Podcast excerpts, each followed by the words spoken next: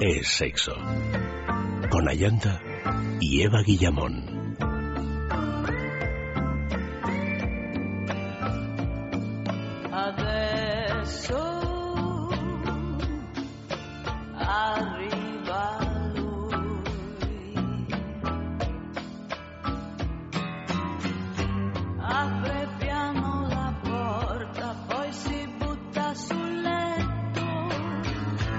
Muy buenas noches, queridos amigos. Comenzamos semana con Es Sexo de Sexualidad. Esta noche, Sex Bloggers, Amor 2.0. Nuestras direcciones de contacto, sexo arroba es el Facebook es sexo y el Twitter arroba es sexo radio. Dentro de las incipientes profesiones que han nacido con la evolución de las nuevas tecnologías, nos encontramos con los sex bloggers, gurúes de las redes sociales que comparten con nosotros anécdotas y experiencias sexuales, ampliando y acercando la sexualidad al usuario de una manera natural y espontánea una profesión más ejercida por mujeres, particularmente cuando hablamos de un blog tradicional, pero en la que encontramos también ejemplos masculinos más vinculados con una variante más visual que literaria. Esta noche de eso hablamos, de sex bloggers.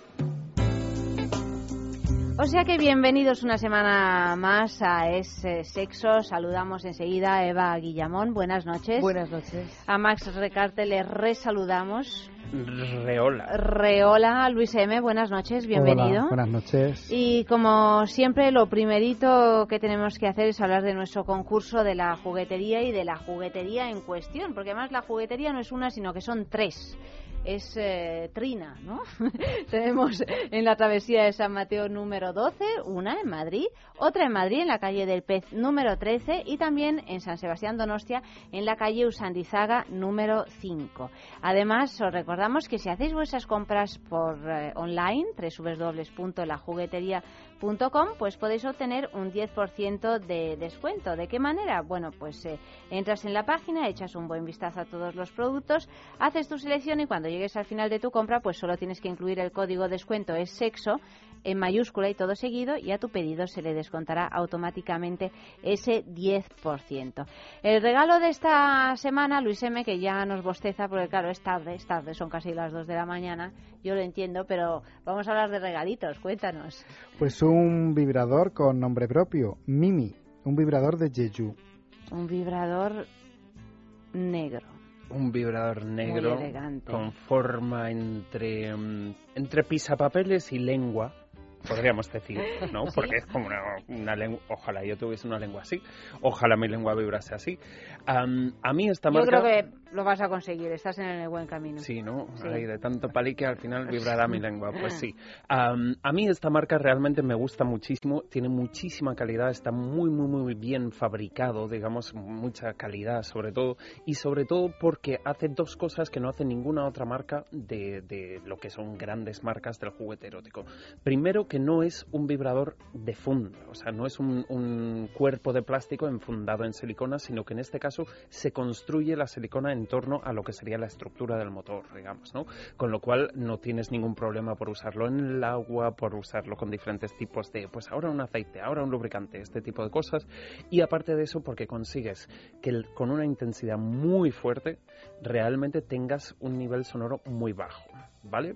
Pero yo creo que la parte más importante y crucial y diferenciante del Mimi es que usa frecuencias de vibración bajas. Esto no significa que sea suave, porque es muy intenso, sino que el tipo de vibración cunde mucho más en las capas de, la piel y del cuerpo, digamos, es mucho más profundo, las sensaciones son más profundas en los tejidos y entonces empieza con vibración suave.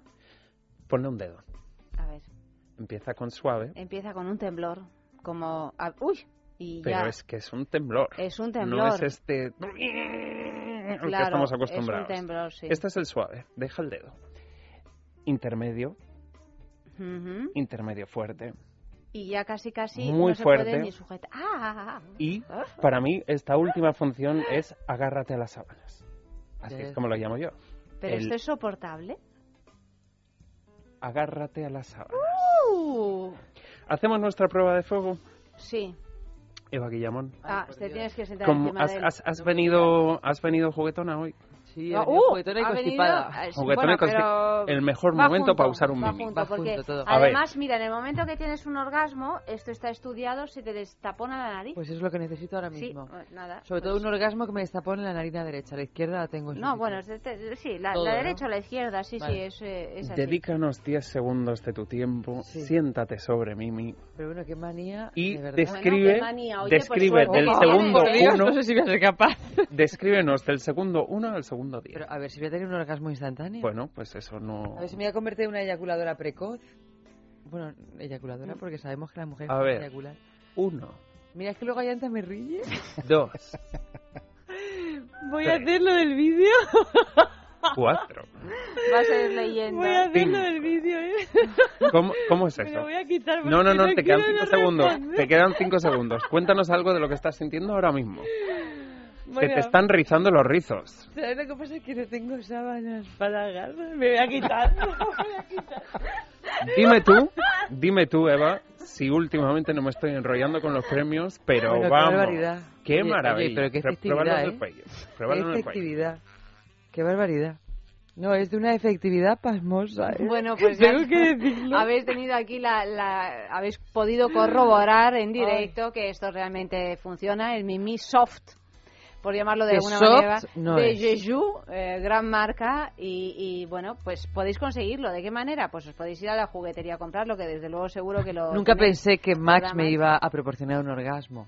Pero, o casi un todo orgasmo. todo llega. Pero está visto que todo es posible. Cada vez Todo llegamos llega. más cerca. Fíjate. Exactamente. Un día de estos me traigo un mando a distancia y ya te vuelvo loca. Bueno, pues ¿cómo podemos conseguirlo? También participando en nuestro concurso, en el concurso de la juguetería, que simplemente tenéis que responder a esta pregunta. ¿Qué cantante se masturbaba mientras escribía sus canciones? Ay, Tenía uno de estos. A ver, pistas, porque yo esto no lo sabía. ¿eh? Los- o sea, me he enterado porque lo he leído en la escaleta, pero no, no tenía yo idea ninguna. ¿eh? A ver. Bueno, yo tampoco, pero la verdad, cuando uno descubre quién es, no te extraña. no, no, eh, no, no, efectivamente. Tienes razón, Eva. A ver, cuéntanos, Luis. Pues es una, una mujer que apodada como la madrina del punk, que trajo un punto de vista feminista e intelectual a la música punk y que se convirtió en una de las artistas más influyentes de la música integrándola con un estilo de poesía beat. Enviad vuestras respuestas a sexo@esradio.fm y entre todos los que acertéis, pues tenéis toda la semana para acertar, ¿eh? Eh, pues uno de vosotros se llevará el Mimi de Jeju. Una pista más. Bueno, una pista está sonando en este momento, que ya es una pista bien Es fácil. una pista bien Para el fácil. que conozca la canción, es una canción que compuso en colaboración con Bruce Springsteen y que luego ha sido versionada por numerosas bandas como los 10,000 10,000 Maniacs, Rem, U2 e incluso Garbage recientemente. Fue su primer gran éxito que alcanzó el número 13 de la lista de estadounidense en 1978, ya para situaros un poquito más concretamente en el tiempo.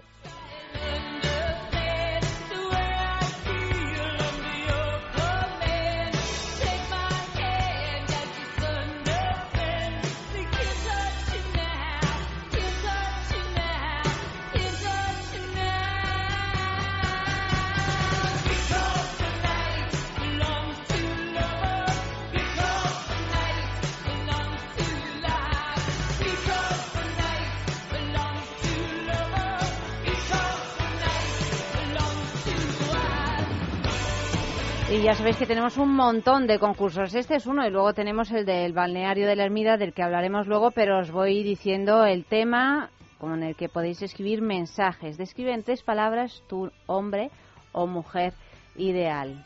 Describe en tres palabras, Max. Tres palabras. Y enviar Balneario de la Ermida.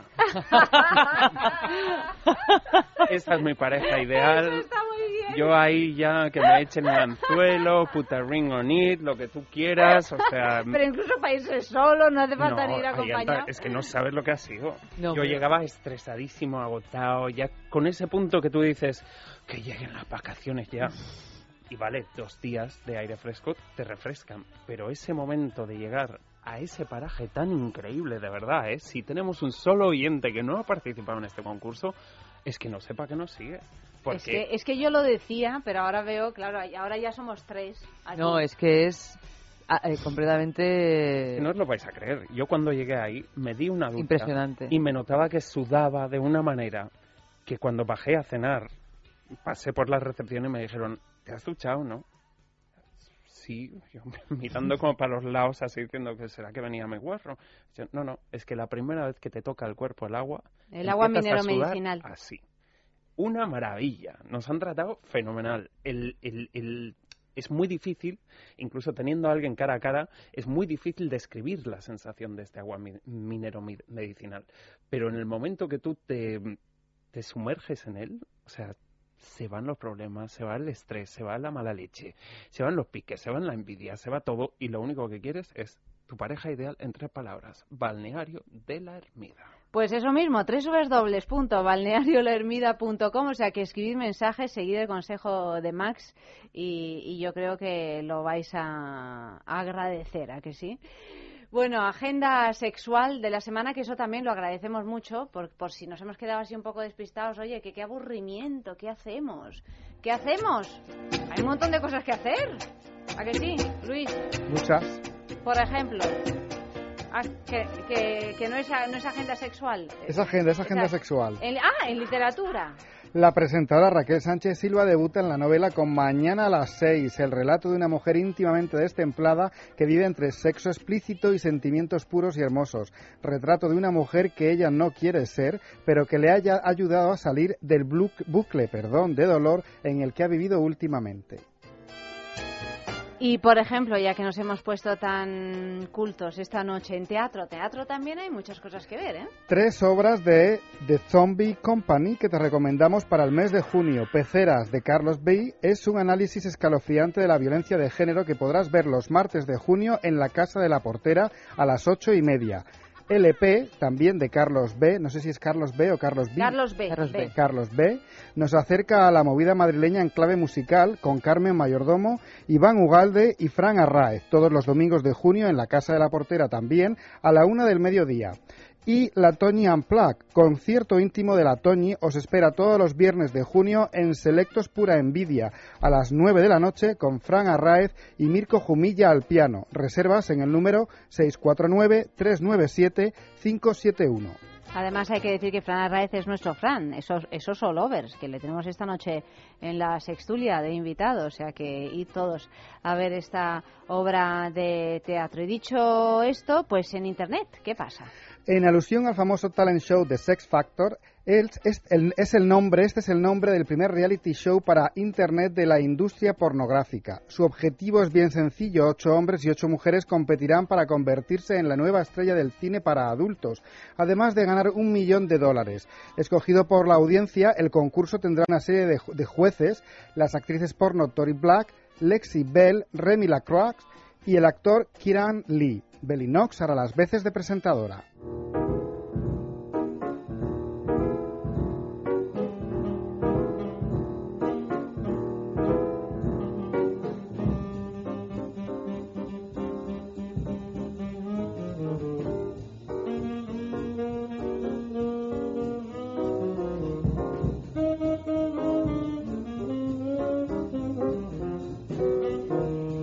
Vamos ya con el tema del día, el mundo de la blogosfera, que es inescrutable, vamos por amplio, más que nada, ¿no? Hay blogs para todo. Para todo, los gustos, todos los públicos, y es que Internet cada vez es un público más amplio, con cualquier persona que se mete con se me ha ocurrido no sé qué, y se pone a mirarlo, pues es que al final das con fuentes que tratan de la inmensa mayoría de temáticas, incluida, como no, las sexuales.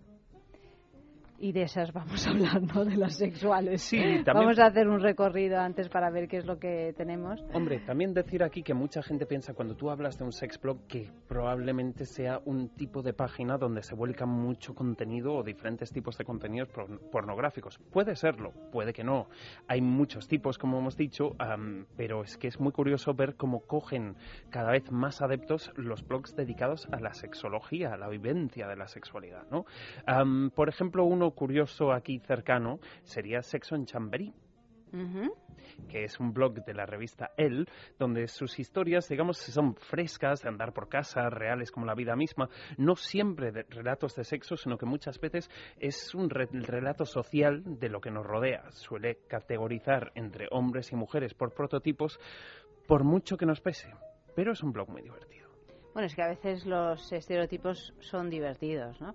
El blog de sexo. Sí, este sería uno de los más sencillos cuando hacemos referencia a lo que es diseño y un poco la, la estructura del propio blog, digamos, pero que encierra contenidos muy variados e interesantes sobre sexo y sexualidad, desde noticias o curiosidades en las que mm, se encuentran cosas en la red, estudios, análisis diferentes, hasta, bueno, pues convocatorias, por ejemplo, de fotografía fetichista, festivales de sexo o lo último en vibradores del mercado. Interesante cuestión. La Cama de Pandora, que es un blog muy famoso, que en el mundo.es. Es un blog muy famoso, es un blog muy referencial, digamos. sobre todo lo que plantea son historias divertidas, hilarantes. Mm, a veces guiados por su personaje central, que sería Pandora, que nos cuenta pues sus experiencias con el sexo, con sus amantes, mm, a veces en primera persona, a veces amoldando, digamos, mm, historias, pequeñas historias de su entorno. Luego tenemos tres por semana, que es el blog del periódico público. Así es. Isabel Repiso y Mar Centenera exploran los entresijos de cómo vivimos la sexualidad, cómo vivimos el fetichismo, cómo llevamos a cabo nuestras fantasías, por ejemplo. ¿no? decir que de alguna manera es un blog más mm, basado en la sociedad, pero quitándole muchísimos tabúes. Tal como ellas definen su blog, nos invitan a conocer prácticas lejanas, intercambiar experiencias y fantasear pues sin límites. También no podía no, no podía no haber un blog de este tipo que se llamara uh, Adán y Eva, ¿no? Relatos de Adán y Eva. Aunque bueno, el nombre en este caso tiene una vuelta de tuerca, podríamos decir, porque este sí que es un blog que es para mayores de 18 años.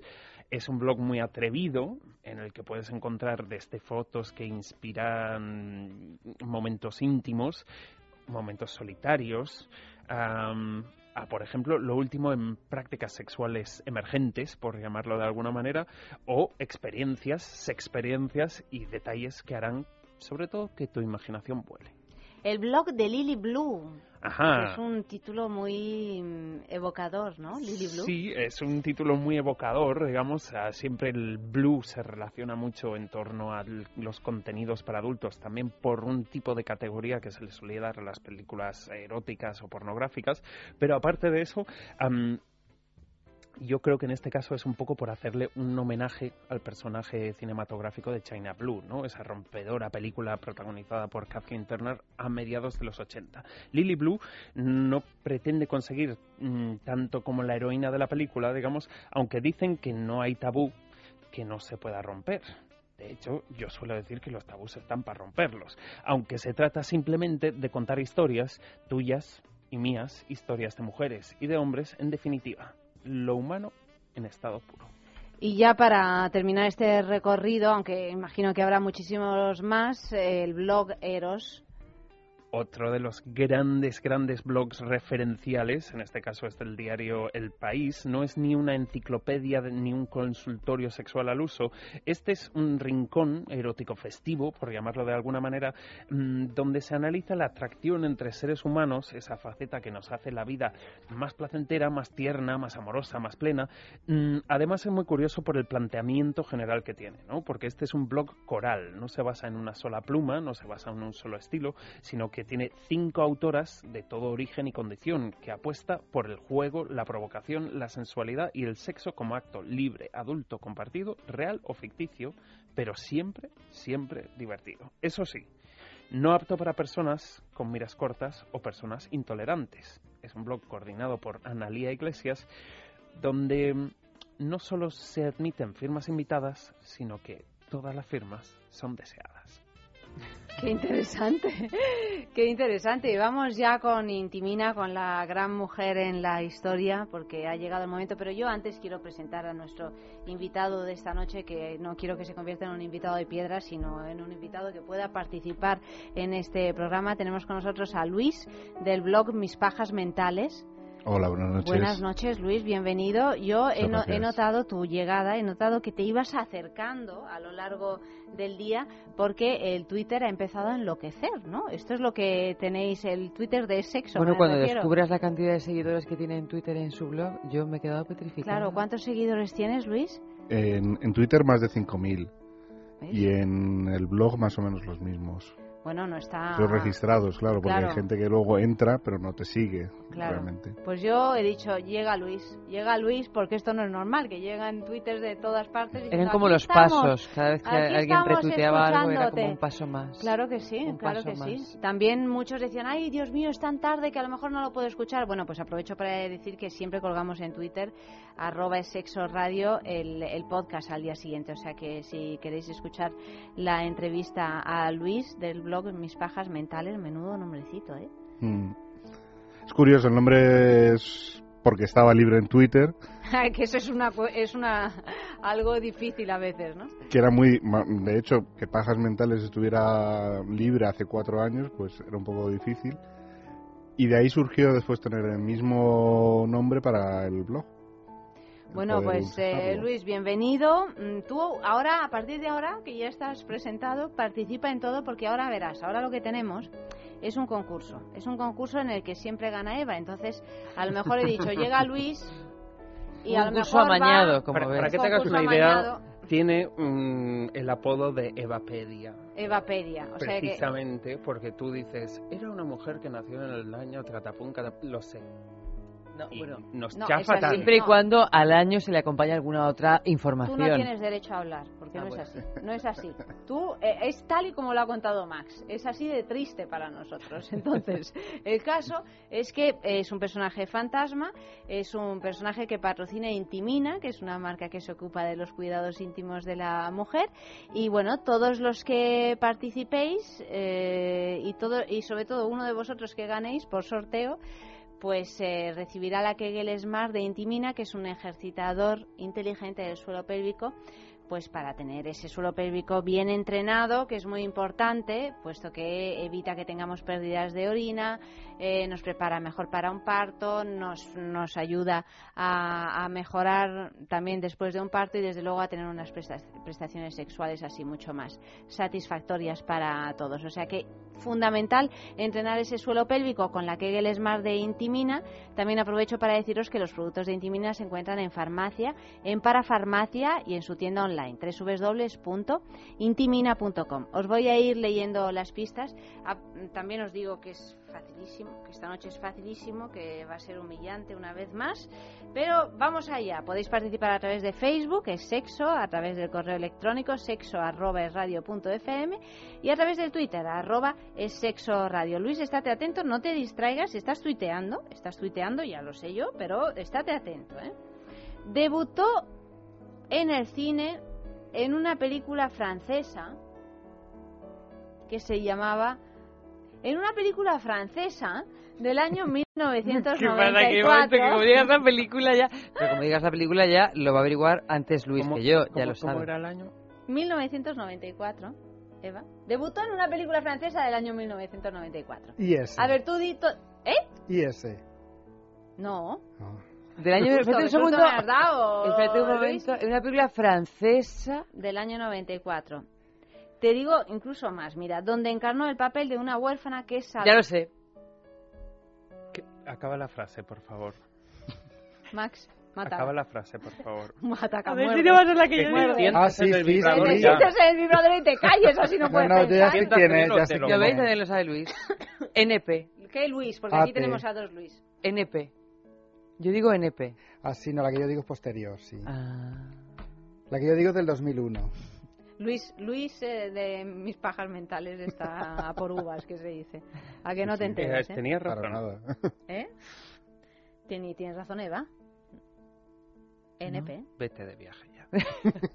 NP, NP. Bueno, pues nada, yo voy a seguir la- leyendo las otras cuatro pistas porque Eh, y, y- y- y tenemos además eh, Es que lo película, peor, que, que Luis, no hemos organizado nada. es- Amalio, es- mira no, no que- te he mira qué cara. no me ha dado tiempo. Mira No, lo qué cara es de, que- de, de- No, pero ay, es qué que lo regocijo. lo, lo último que me queda y es- lo es- único es que me queda es esto porque no tengo posibilidad de regalos ni a viajes ni a nada. Solo me queda mi propia Pero satisfacción tú que quieres regalos, viajes ni nada. y ¿no saborearla. aquí? Saborea- Bueno, pues justamente por eso.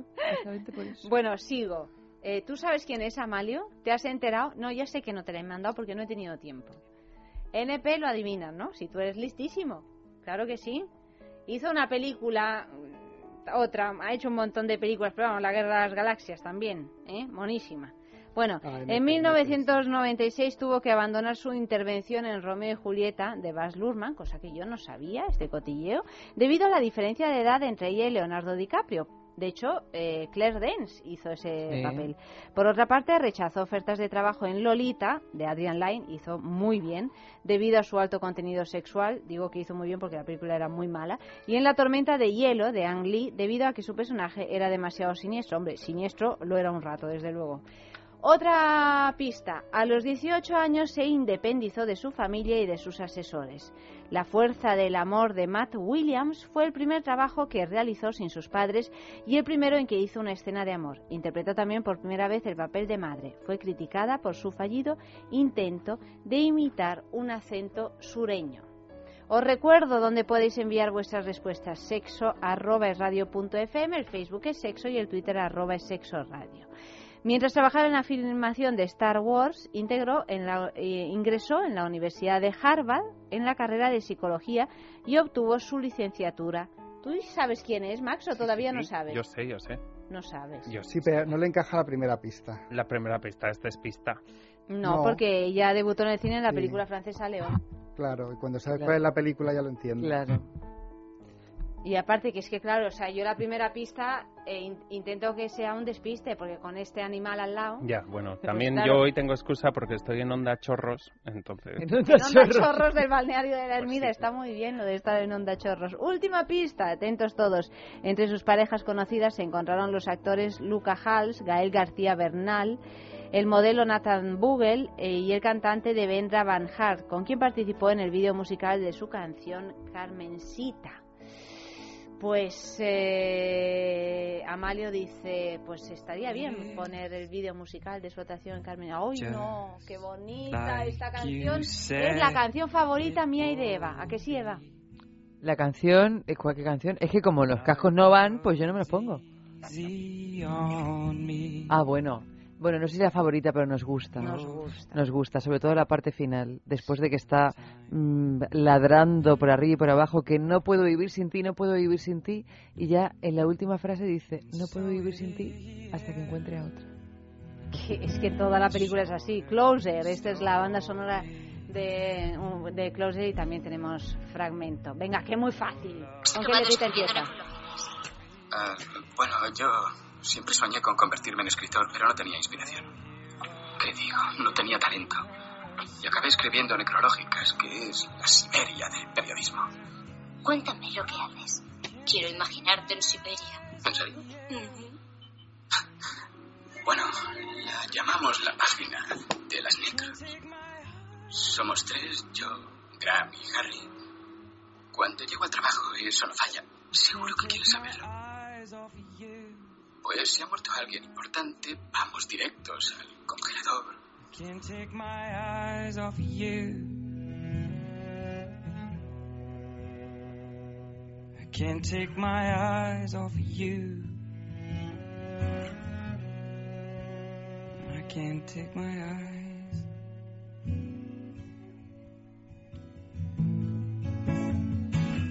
And so it is, you said it should be. We'll both forget the breeze. Piensa en el placer, En el tuyo. en el nuestro, Piensa en el poder de los sentidos. en sentir al máximo. Contigo. Piensa en algo discreto, muy suave, muy íntimo. En algo bello y muy excitante. Y ahora no pienses, siéntelo. Siéntelo. Objetos de placer exquisito Bailelo. Intimina, la primera marca dedicada exclusivamente al cuidado íntimo femenino en cada una de las etapas de nuestra vida, quiere cuidarnos en uno de nuestros momentos más delicados, la menstruación. Con su copa menstrual Lily Cap ofrece la mejor alternativa a los tampones y compresas. Sin alergias, sin irritación y sin sequedad, Intimina te proporciona gracias a Lily Cap todo lo que necesitas para un periodo cómodo, seguridad e higiene. Prepárate para experimentar un antes y un después en tu menstruación. Lily Cap, ¿te apuntas al cambio? ¿No eres capaz de dormir? ¿Te levantas todos los días cansado? Dormax es un complemento alimenticio natural que combate el insomnio desde su causa, eficaz contra el estrés y la ansiedad. Dormax es nuestro mejor aliado para conseguir el descanso que todos nos merecemos y necesitamos, porque hablar de un sueño de calidad es hablar de Dormax. Dormax, de Laboratorios Acta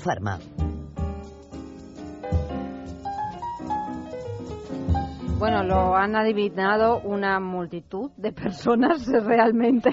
O sea que, por ejemplo, Ana Ruiz, eh, Sergio Estrada. Pues sí, mira, en, en Facebook lo ha averiguado mm, Ismael, que dice Natalie Portman. También lo ha averiguado, mm, a ver que no lo encuentro, Marina. Rocker. Rocker también lo ha averiguado. Rocker. Y luego Rubén, pues se ha empeñado mucho y ha dicho muchas posibilidades, como Deborah Harry, Margarita Nideas, Helen Hunter, que ya hemos visto aquí que es una especie de aleación entre Helen Hunt y Holly Hunter. En definitiva, que no lo ha averiguado, a No pesar de sus grandes intentos. Eh, Marina también, por ejemplo, Laura. No eh, tenemos hoy a Encarnación. No tenemos hoy a Encarnación, pero no bueno. sé si estará en el balneario de la Ermida también. Realmente lo han adivinado muchos. Natalie Portman es el personaje fantasma de, de hoy. Y bueno, seguimos, seguimos, pero ya con Luis, ¿no? Vamos a, a- a seguir con, con Luis eh, eh, de Mis Pajas Mentales, o Pajas Mentales, Mis Pajas Mentales.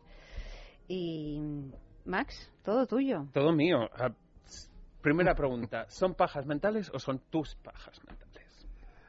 En un principio eran mis pajas mentales, ahora ya son pajas mentales compartidas. General, ¿no? Sí. Em, yo antes, cuando hemos arrancado el programa, he dicho que hay blogs de contenido más visual, más pornográfico, Bueno, más es que literario. estamos más- viendo las fotos del blog, perdóname, son, vamos, más que pajas mentales, son una realidad para Pajas, son para pajas. para hacérselas, ¿no? O sea, quiero decir, son unas fotos de hombres guapísimos y Mm. muy sexys.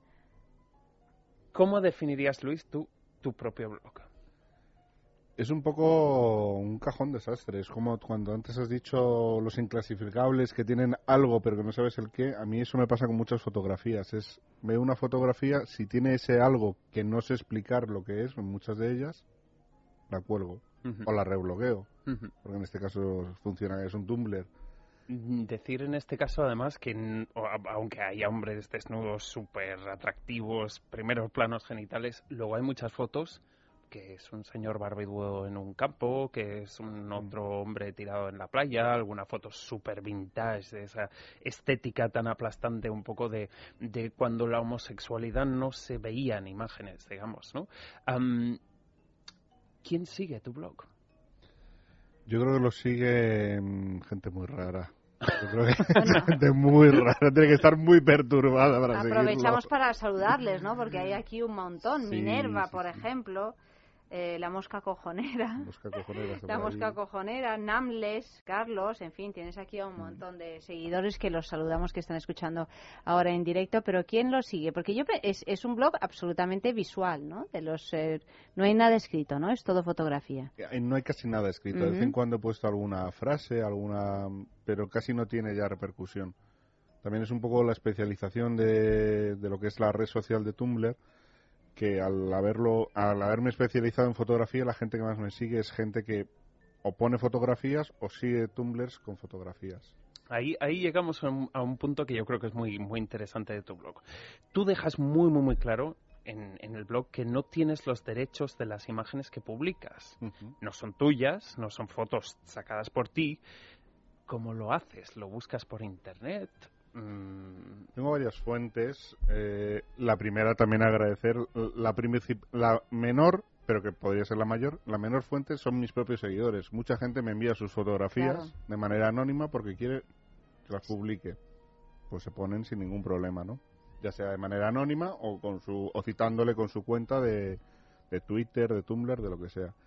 Y las otras fuentes son más eh, blogs, entonces con un lector de blogs, con un lector de, de, otros blogs, las voy recopilando cada mañana y las que me llaman la atención las pongo. Con algunas, pues he tenido problemas. Con ahora recuerdo dos casos. Hace poco una productora de, de pornografía me escribió muy educadamente de por favor esta foto no puede ser publicada en otro medio que no sea total. Se borra, se le dice ya la he borrado, te lo agradecen. Con un modelo español también tuve problemas porque se presentaba un, a Mister, me puso un mail, me puso un mail bastante desagradable, como que no tienes derecho, no sé qué. Yo le dije, mira, la ley de propiedad intelectual dice tal, tal, tal. El que tiene el derecho es el fotógrafo, tú eres el modelo. Aún así, yo las borro sin ningún problema, pero las tengo que buscar. ¿Tú sabes lo que es buscar entre más de 20.000 publicaciones tus fotografías en concreto? Bueno, al final las borré sin ningún problema, pero dices, pero a ver, el problema lo has tenido tú en hacerte unas fotografías desnudo y además de, tipo más pornográfico que erótico. Si te querías dedicar al mundo del modelaje, o sea, no se puede, eso no... Sí, el mundo de los Mr. Misses, que además siempre tiene como ese punto de pudor, digamos, Bueno, pero anda que esto ha pasado ya en otras ocasiones con actores, con... Eh, lo que pasa es que uno también va variando en la vida, ¿no? ¿Cómo, ¿Cómo ves tú, Luis? O sea, mm, obviamente, si tú eres el autor de este blog, lo verás fenomenal, pero haciendo un poco más de análisis, ¿cómo ves tú o qué piensas tú respecto a esa gente que dice, ah, no, es que te mando mis fotos en bolas porque quiero que las publiques? A mí me llama mucho la atención. Pero me gusta porque me parece que el exhibicionismo es otra forma también de, de erotizarnos, de vivir la sexualidad. Y me parece que esa gente lo hace porque es exhibicionista, porque le gusta exhibirse, mostrarse. De hecho, mm, pocas veces me dicen, no, no, ponme mi nombre, no. Suelen ser fotos que es como, no quiero que se me nombre. Antes he estado enseñando algunas, las, las más explícitas que me envían sexuales normalmente no quieren la gente que se les nombre, pero, pero bueno. A mí me parece que es como que en algún momento perderán ese pudor, ese, esos tabús, podrán decir, mira, pues sí, sí soy yo. Y me gusta hacerme fotos desnudo. Mm, y, vamos, en, tu cuenta de Twitter te defines como un activista de lo de LGTB, digamos, lésbico, gay, transexual, bisexual y político. ¿Vale? Ahora nos mm, cuentas la parte política, pero un blog como el tuyo, si yo lo veo sin conocerte, digamos, y sin leer sobre todo la pequeña entradilla, me parecería un blog de altísimo, altísimo interés para muchísimas mujeres. ¿Tú tienes seguidoras mujeres? ¿Qué, porcentaje puede ser? ¿Cambia el punto de vista o lo que te comentan cuando es un hombre o una mujer? Curiosamente, en, en Tumblr me siguen más mujeres que en Twitter. En Tumblr, pues podría ser cerca del 15% de 5.000 personas también eso es más difícil de detectar porque te tienes que leer las biografías de la gente que te va siguiendo y demás. Y en Twitter es menos. Y es más población incluso lésbica que, bisexual.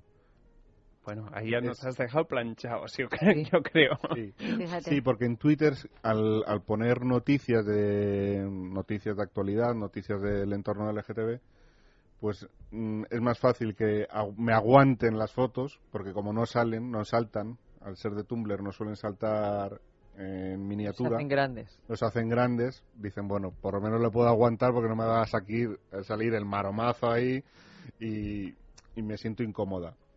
Y como hay noticias, pues de vez en cuando me enganchan, ¿no? Y eso es un poco, es curioso, pero es que es así. Yo creo que como aquí hay menos texto, aquí es más fácil que las mm, chicas digan, ah, pues he llegado a este blog, te sigo, y en el otro es mucho más complicado. Luis, yo quería saber que, por qué crees que, está teniendo tanto éxito ¿no? en los últimos años, cada vez más los bloggers, ¿no? los, eh, los, blogs, ¿no? O sea, a veces llegan a, tener muchas más entradas que, pues, que noticias que supuestamente en periódicos digitales o tal que supuestamente son más interesantes, ¿no? ¿Por qué crees tanto éxito? Yo creo que es un pequeño decirlo en un medio de comunicación, sé que después me van a comer, pero yo creo que es un poco el, cambio de paradigma, cambiar el paradigma y necesitamos una comunicación rápida, efectiva y en tiempo real. Y ese es un poco el problema que, o sea, el problema y la ventaja que tiene un blog como el mío o un Twitter o la información te llega al segundo. O sea, tenemos informaciones que antes de que se dé una rueda de prensa, como ha pasado recientemente, antes de que se dé la rueda de prensa a las diez y media, a las diez y cuarto ya estaba publicado en prensa y ya se estaba hablando en las redes sociales del tema, ¿no? Yo creo que esto es lo que pasa también con este que es más ágil, ¿no? Que tiene Claro, una y- agilidad mayor que... y la es más ágil y supongo que, que, que también la gente necesita decir lo que piensa, ya no solo que le pueda llegar más o menos rápido, sino hoy por hoy yo creo que las redes sociales aún nos están educando en que tú tienes el derecho a decir lo que piensas, sin ningún tipo de, no sé si de censura, pero por lo menos de, ni siquiera necesitas escribirlo bien o no, es como una posibilidad para que... De, expresa- de expresarte. Sí, de expresión, sí. Y también es, es eso, es el sin tapujos, el puedo hablar, mucha gente se escuda también detrás de un anonimato, de un de un personaje. O sea, en, en Twitter se ve muchísimo más que en otras redes, pero que tienen su personaje creado y que por eso hablan y, y al final no sabes si tienes que rascar para llegar a la persona que hay detrás de ese personaje. Pero realmente eh, el, el instante, el instante, el que sea tan directo, yo creo que eso es lo que atrae a mucha gente, el que tienen la información, que cogen su móvil, que lo enganchan, abren la red y enseguida encuentran lo que buscan. Y yo tengo una duda, porque siempre me lo planteo. ¿Ganáis dinero? Yo cero patatero. No, o sea, es algo que se hace porque por pura pasión, por pura caso, vocación. Por pura pasión. Hay gente que sí gana dinero y mucho dinero, ah, porque pone anuncios, porque pone... Hay muchos sistemas para Mm. poder... Igual también ganar depende mucho del, de- de- del sector al que va dirigido el tipo de blog, ¿no? O sea, esos blogs de viajes, de comida, de moda, por ejemplo. Bueno, pero en sexo generalmente podría encontrar más. eh, publicidad y, ¿no? En cuestiones Sí. relacionadas con el sexo. Estoy seguro que sí. Yo me estoy encontrando cada vez más blogs que sí te hacen, tienen pop-ups, que tienen, que pinchas una foto, incluso un Tumblr, que pinchas una foto y te dirige a un anuncio y es como, esto no es, en mi dinámica no entra. No te porque- parece correcto. Claro, porque si no, para eso me voy a un blog de otro tipo, que sabes que tiene que tener una financiación, o sea, hay muchos, mm, sobre todo son blogs americanos, en España yo creo que existe todavía poca tradición de, de tener un blog que sea solo sobre mm, productoras pornográficas. No, no conozco demasiados, pero sí te das cuenta que tienen sus fuentes de financiación, que tienen sus links y que todo es como correcto. Pero tener un Tumblr que es como una red social y ponerle anuncios, a mí me parece un poco absurdo. Hay otra manera de ganarse la vida. Bueno, vamos a. Seguimos charlando con Luis, pero vamos a, a dar paso a un sexo en la calle. Vámonos a la calle. Vámonos. Vámonos. ¿Qué hemos preguntado, Luis? Pues les hemos preguntado Luis qué M, buscan, porque aquí hay varios Luises. qué buscan cuando siguen a un sex blogger, risas, morbo o asesoramiento.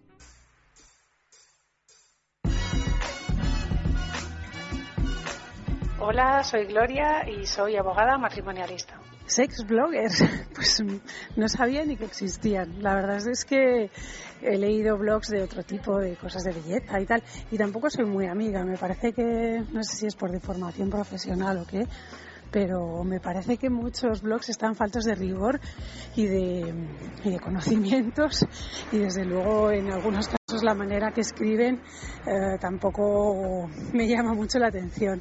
Así que si te soy sincera, nunca he leído un blog sobre sexo ni creo que me interesara mucho, pero ahora que me lo dices, bueno, algo investigaré a ver, lo mismo estoy equivocada y luego me hago adicta.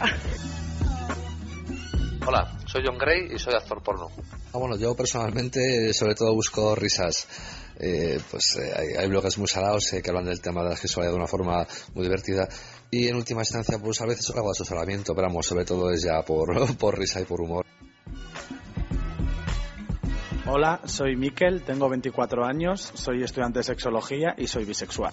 La verdad es que no soy mucho de, de blogueros y de estas cosas, pero, pero bueno, yo pediría que primero que fuese una persona profesional, que supiera de lo que está hablando y que no soltase cualquier chorrada que se le pase a la cabeza.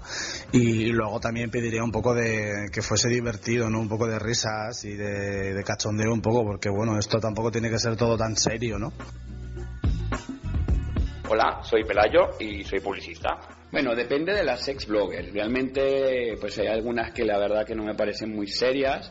Hay otras que sí te dan un poco de morbo, pero realmente lo que busco en una sex blogger es sobre todo ver su punto de vista sobre pues ciertas cosas relacionadas con la sexualidad, obviamente.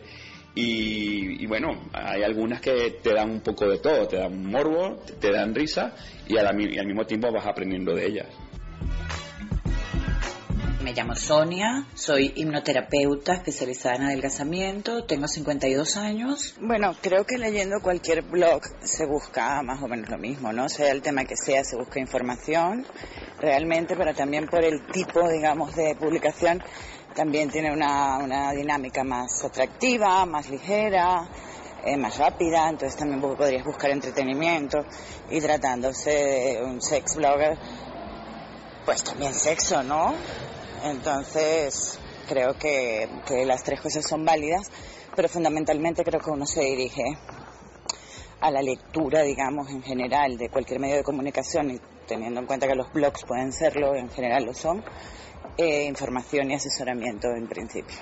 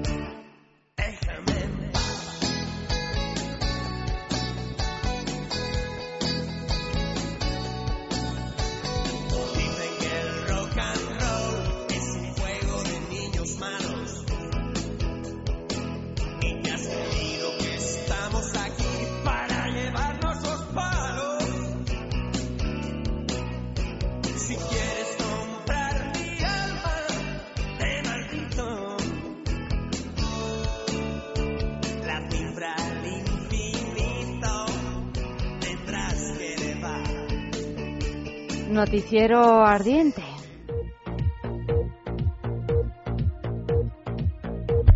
Peligros de presumir de estafa con páginas porno.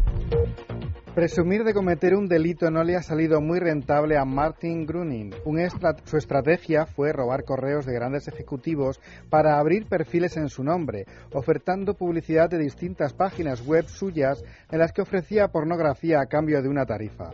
Cuando un periódico universitario se enteró de su fortuna y le quisieron entrevistar, el vanidoso jovencito se vanaglorió de sus logros económicos, llamando la atención de la red social de Zuckerberg, que inmediatamente interpuso una denuncia después de dar de baja más de 70 perfiles falsos. Nikki Benz aspira a ser la alcaldesa más sexy de Toronto. Tras participar en 217 películas porno, la actriz Nikki Benz ha sorprendido presentando su candidatura para la alcaldía de Toronto, cuyas elecciones se celebran el próximo mes de octubre. Tras haber sido rechazada inicialmente al presentar su licencia de conducir en lugar de su DNI, la actriz será la candidata número 55, figuran- figurando entre sus promesas electorales la de llevar la industria cinematográfica para adultos a la ciudad canadiense, ya que considera un motor de beneficio para la economía local. De ascendencia ucraniana, el eslogan de la aspirante te invita a cambiar un Ford en alusión al actual alcalde Rob Ford por un Beth. ¿Con qué coche te quedas? Castidad en favor del Mundial. Rocco Siffredi está dispuesto a sacrificar su vida sexual mientras la selección italiana siga en el Mundial. El actor porno italiano ha hecho la promesa en su página de Facebook, con cierto tono humorístico, a través de un vídeo que ha titulado Un sacrificio mundial, mi voto de castidad por la victoria de Italia, y, el, y en el que se ve al actor junto a dos mujeres en la cama. No tendré sexo durante todo el tiempo en el que Italia esté en Brasil, afirma en el vídeo que ya ha recibido más de 12.000 me gusta y ha sido compartido 14.000 veces, además de los más de 1.000 comentarios que ha generado. Lo que pide a los 22 futbolistas de su selección es que le hagan disfrutar ellos. ¿Lo celebrará con un polvo si pierden? Piensa en el placer, En el tuyo. en el nuestro, Piensa en el poder de los sentidos. en sentir al máximo. Contigo. Piensa en algo discreto, muy suave, muy íntimo. En algo bello y muy excitante. Y ahora no pienses, siéntelo. Siéntelo. Objetos de placer exquisito. Bailelo. Intimina, la primera marca dedicada exclusivamente al cuidado íntimo femenino en cada una de las etapas de nuestra vida, quiere cuidarnos en uno de nuestros momentos más delicados, la menstruación. Con su copa menstrual Lily Cap ofrece la mejor alternativa a los tampones y compresas. Sin alergias, sin irritación y sin sequedad, Intimina te proporciona gracias a Lily Cap todo lo que necesitas para un periodo cómodo, seguridad e higiene. Prepárate para experimentar un antes y un después en tu menstruación. Lily Cap, ¿te apuntas al cambio?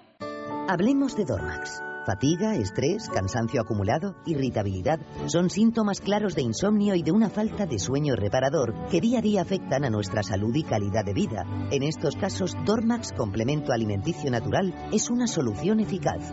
Dormax nos ayuda a neutralizar las causas que nos impiden dormir, asegurándonos un descanso de calidad y verdaderamente reparador. Dormax, de Laboratorio Acta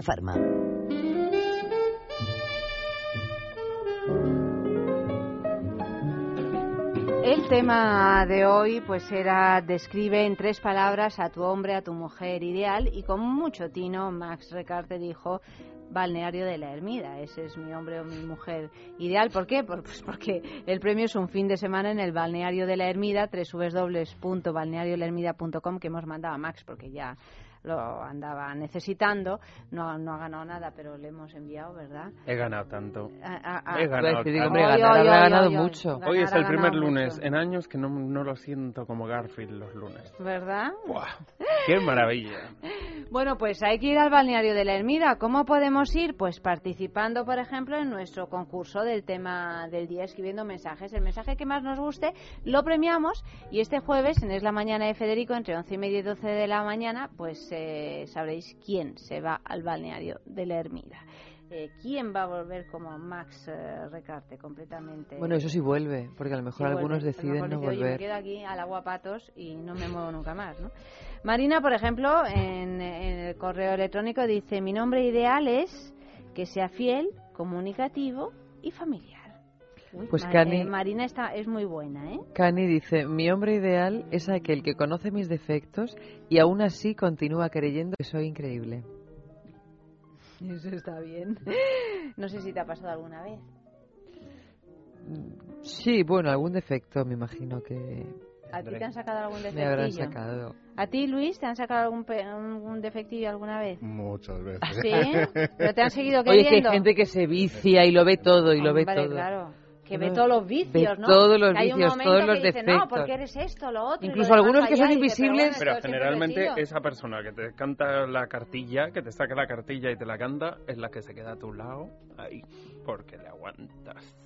ese carácter y ese rictus. ¿eh? No, pero bueno, qué pesados y, además qué, qué visibilidad tan poderosa porque algunos defectos que ni siquiera tú eres capaz de verlos. Sí, que, que ni siquiera dices, Y "Oye, te los pero ve no te estarás pronto". confundiendo con otra, ¿no? En muchas Tanto ocasiones defecto no. no. voy a tener tanto defecto yo que me considero perfecta. Hombre, a lo mejor no tanto, sí. En el- fin, Si no importa tener muchos y pequeños, importa tener pocos y gordos. No Eso es más yo. grave. Ah, eso es más grave. Eso ah, es más por grave. eso. Daniel dice tres palabras para ella: risueña, coqueta y cabezota. Pedro dice, mi mujer ideal es la mía, que es indulgente, buena y hermosa por dentro. Y luego añade, mi mujer ideal también sería ardiente, melosa y juguetona. Bueno, eso es, eso es una mujer ideal, ideal, ¿eh? Y por aquí, un hombre ideal tiene que besar, acariciar y hacerme suya. Ideal, porque de esos no se encuentran, ¿eh? Que te No. hagan tuya. No. Y No hay Rubén, que hoy está de lo más hablador porque no para de publicar cosas, dice, ella es el azul, la primavera y un maravilloso universo por descubrir. Te quiero, Rocío. Rubén, ¿te has enamorado? ¿Te nos has enamorado? Cuéntanos. Bueno, enviad mensajes hasta las 3 de la mañana. Estamos con vosotros, que en unos minutitos comienza la sexturia y tampoco os la podéis perder. Por aquí, eh, Luis, eh, Luis de mis pajas mentales, tengo que, que especificar, pues eh, han llegado algunos eh, mensajes en el Twitter. Eh, por ejemplo, dice con faldas y alogonzo. Con faldas y alogonzo eh, dice muchas veces eh, los blogs llevan o animan a la movilización es verdad eso estamos todos Sí. muy movilizados últimamente por una razón u otra eh, estamos mo- movilizados. Nos movilizan los blogs son así un elemento así mm, revolucionario rebelde como Eva que está haciendo unos ruidos No, no, me estoy no. quedando sorda No con el micrófono ruidos, te lo quieres llevar a casa hija No me lo quiero llevar, ¿No? pero se me va bajando. Sí, te va a entonces dar el quería jeju. encasquetarlo Te va a dar el jeju, el mimi. Bueno. Bueno, este no lo puedo dar porque tiene, como veis, el seguro antirrobo. Que ya sabes, Y porque es de segunda vulva. No, y porque la Eh, no gente llega a una tienda vulva. erótica y todo el mundo se vuelve ahí el capo mayor, digamos. Ah. Entonces este no es un yo-yo, es un seguro antirrobo. Pero a ver, Luis, responde a mi pregunta. Pues yo creo que en el fondo todo puede llevar un poco a la movilización. Hay muchos, lo, lo comentaba antes, eh, Tumblr es una red social también como que tiene especializaciones y hay muchos de ellos que son totalmente imágenes sobre movilizaciones, historias y recordar.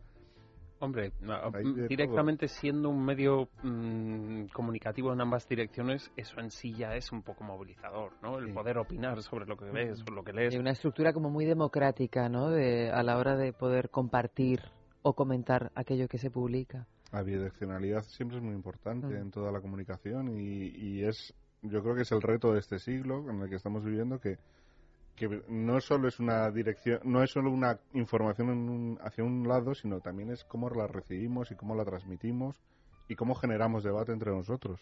entre. Minerva, de hecho, dice en Twitter, visibiliza muchas cosas, no se queda en fotos de tíos. Son fotos de tíos, efectivamente, pero ¿qué visibiliza? O sea, ¿qué es lo que quieres Eh, visibilizar? es un poco difícil porque, claro, también parto del hecho en toda mi paja mental. mis pajas en- mentales, en ahí sí que son mis pajas mentales, que no se queden muchas veces en la normatividad, ¿no? Estamos muy acostumbrados en el típico tópico del modelo rubio, ojos azules, 1,80, eh, raza caucásica o aria y ta ta ta ta. Es difícil porque es quizás el modelo que más me gusta a mí, y, y- pero intento romper con esa normatividad y si de repente hay un barbitas que, que se que huya de ese modelo porque como yo pese más de 100 kilos y demás y tenga vello por todo su cuerpo, pues eso no se lleva. No se lleva en las grandes líneas comerciales, pero sí se lleva para mucha gente, sí es atractivo, sí tiene eh, una belleza que mucha gente no podrá verla, pero que a la larga, si se la pones un día tras otro, vas creando un poco de educación también de... No solo hay unos cánones de belleza, hay muchos cánones de belleza y que hay que conocerlos todos. Y a mí yo soy el primero que me cuesta, ¿eh? O sea, no quiero decir con esto que yo tenga el mejor blog del mundo y que...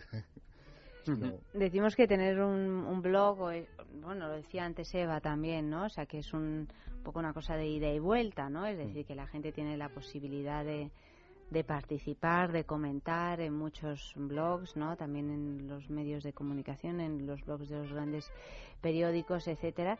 La mayor parte de los comentarios son eh, suelen ser agresivos, ¿no? Son muy muy tremendos. Imagino que dependiendo de qué blog pero desde luego hay muchos con me refiero a, a blogs con firmas de, de, con firmas no de periodistas y tal y cual pueden llegar a ser muy muy agresivos y el otro día escuchaba a algunos de estos eh, blogueros que decían no no es que voy a prohibir que, mm, que, Los que comentarios. escriban los comentarios porque verdaderamente ya se sale de madre, ¿no? Es una cosa absolutamente tremenda, ¿no?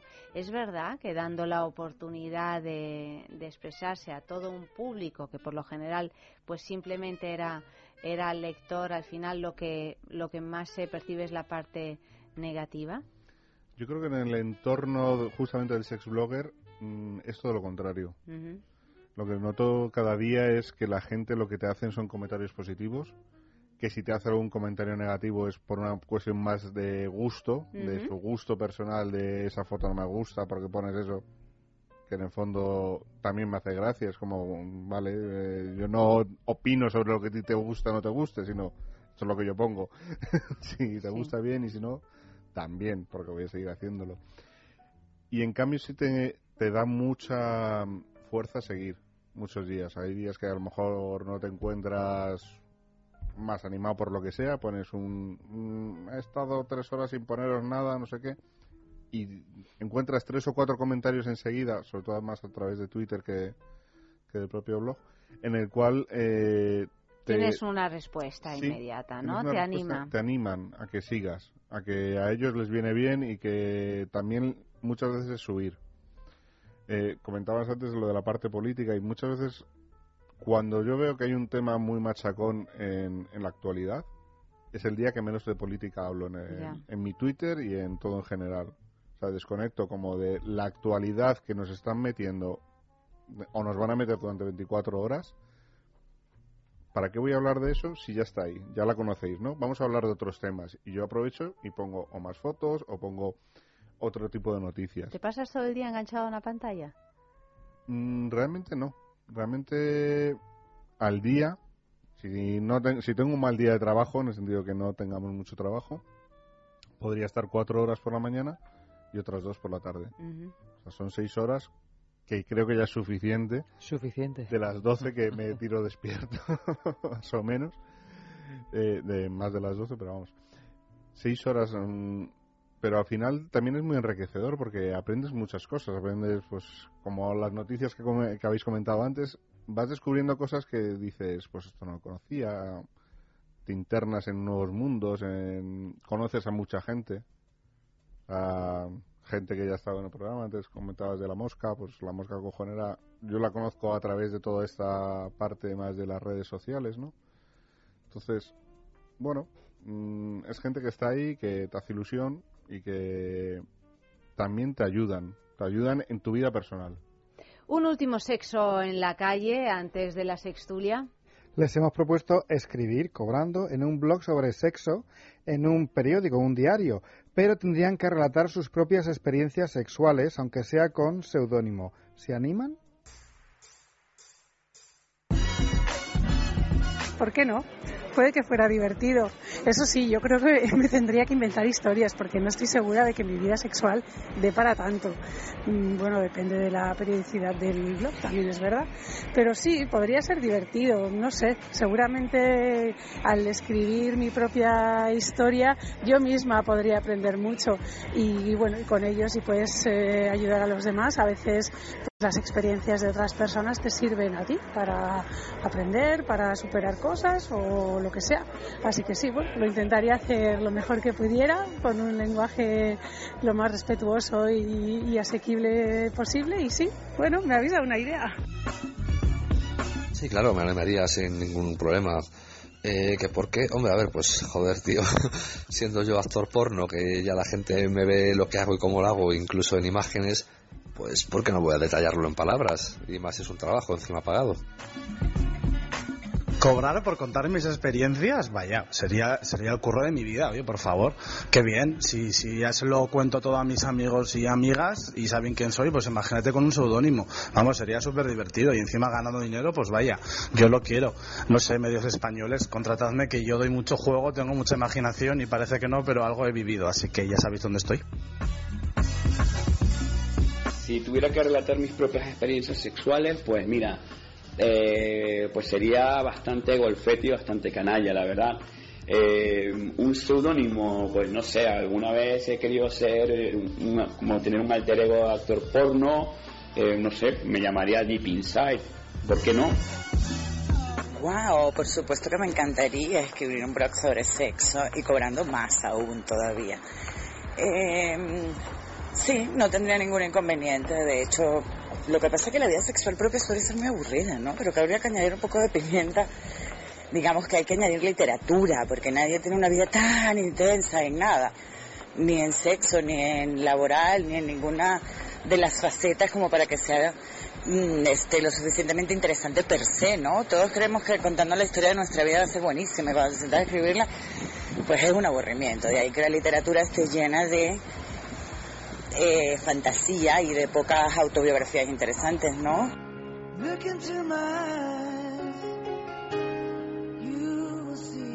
No puedo escuchar a Brian nada más porque, porque te tengo que despediros hasta la semana que viene, Max. Pues sí, hasta la semana que viene. Gracias por habernos acompañado. Luis M, buenas noches. Buenas Mañana noches. más, Luis Aquí M sí. Luis de mis pajas mentales. Muchísimas gracias por haber venido a estas horas aquí a Es Sexo y que te vaya bonito, que vaya todo muy bien y que tengas cada vez más seguidores. Muchas gracias a vosotros. Y nosotros pues eh, seguimos con la sextulia. A ver, a ver, a ver si llega Dani Ortín o no llega.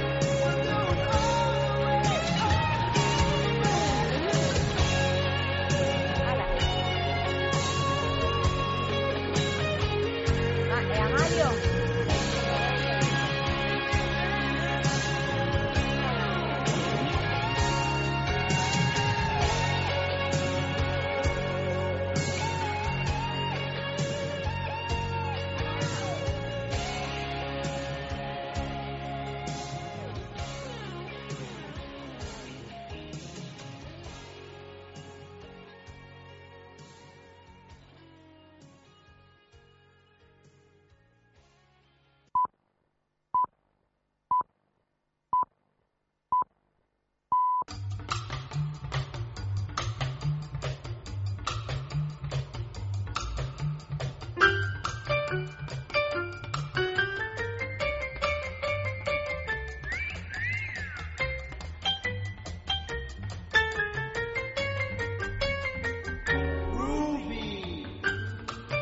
de comenzar la semana con la sextulia Te es comenzar vidilla. la semana con buen pie. Exactamente. Claro que sí, porque además hoy estamos muy ofendidas.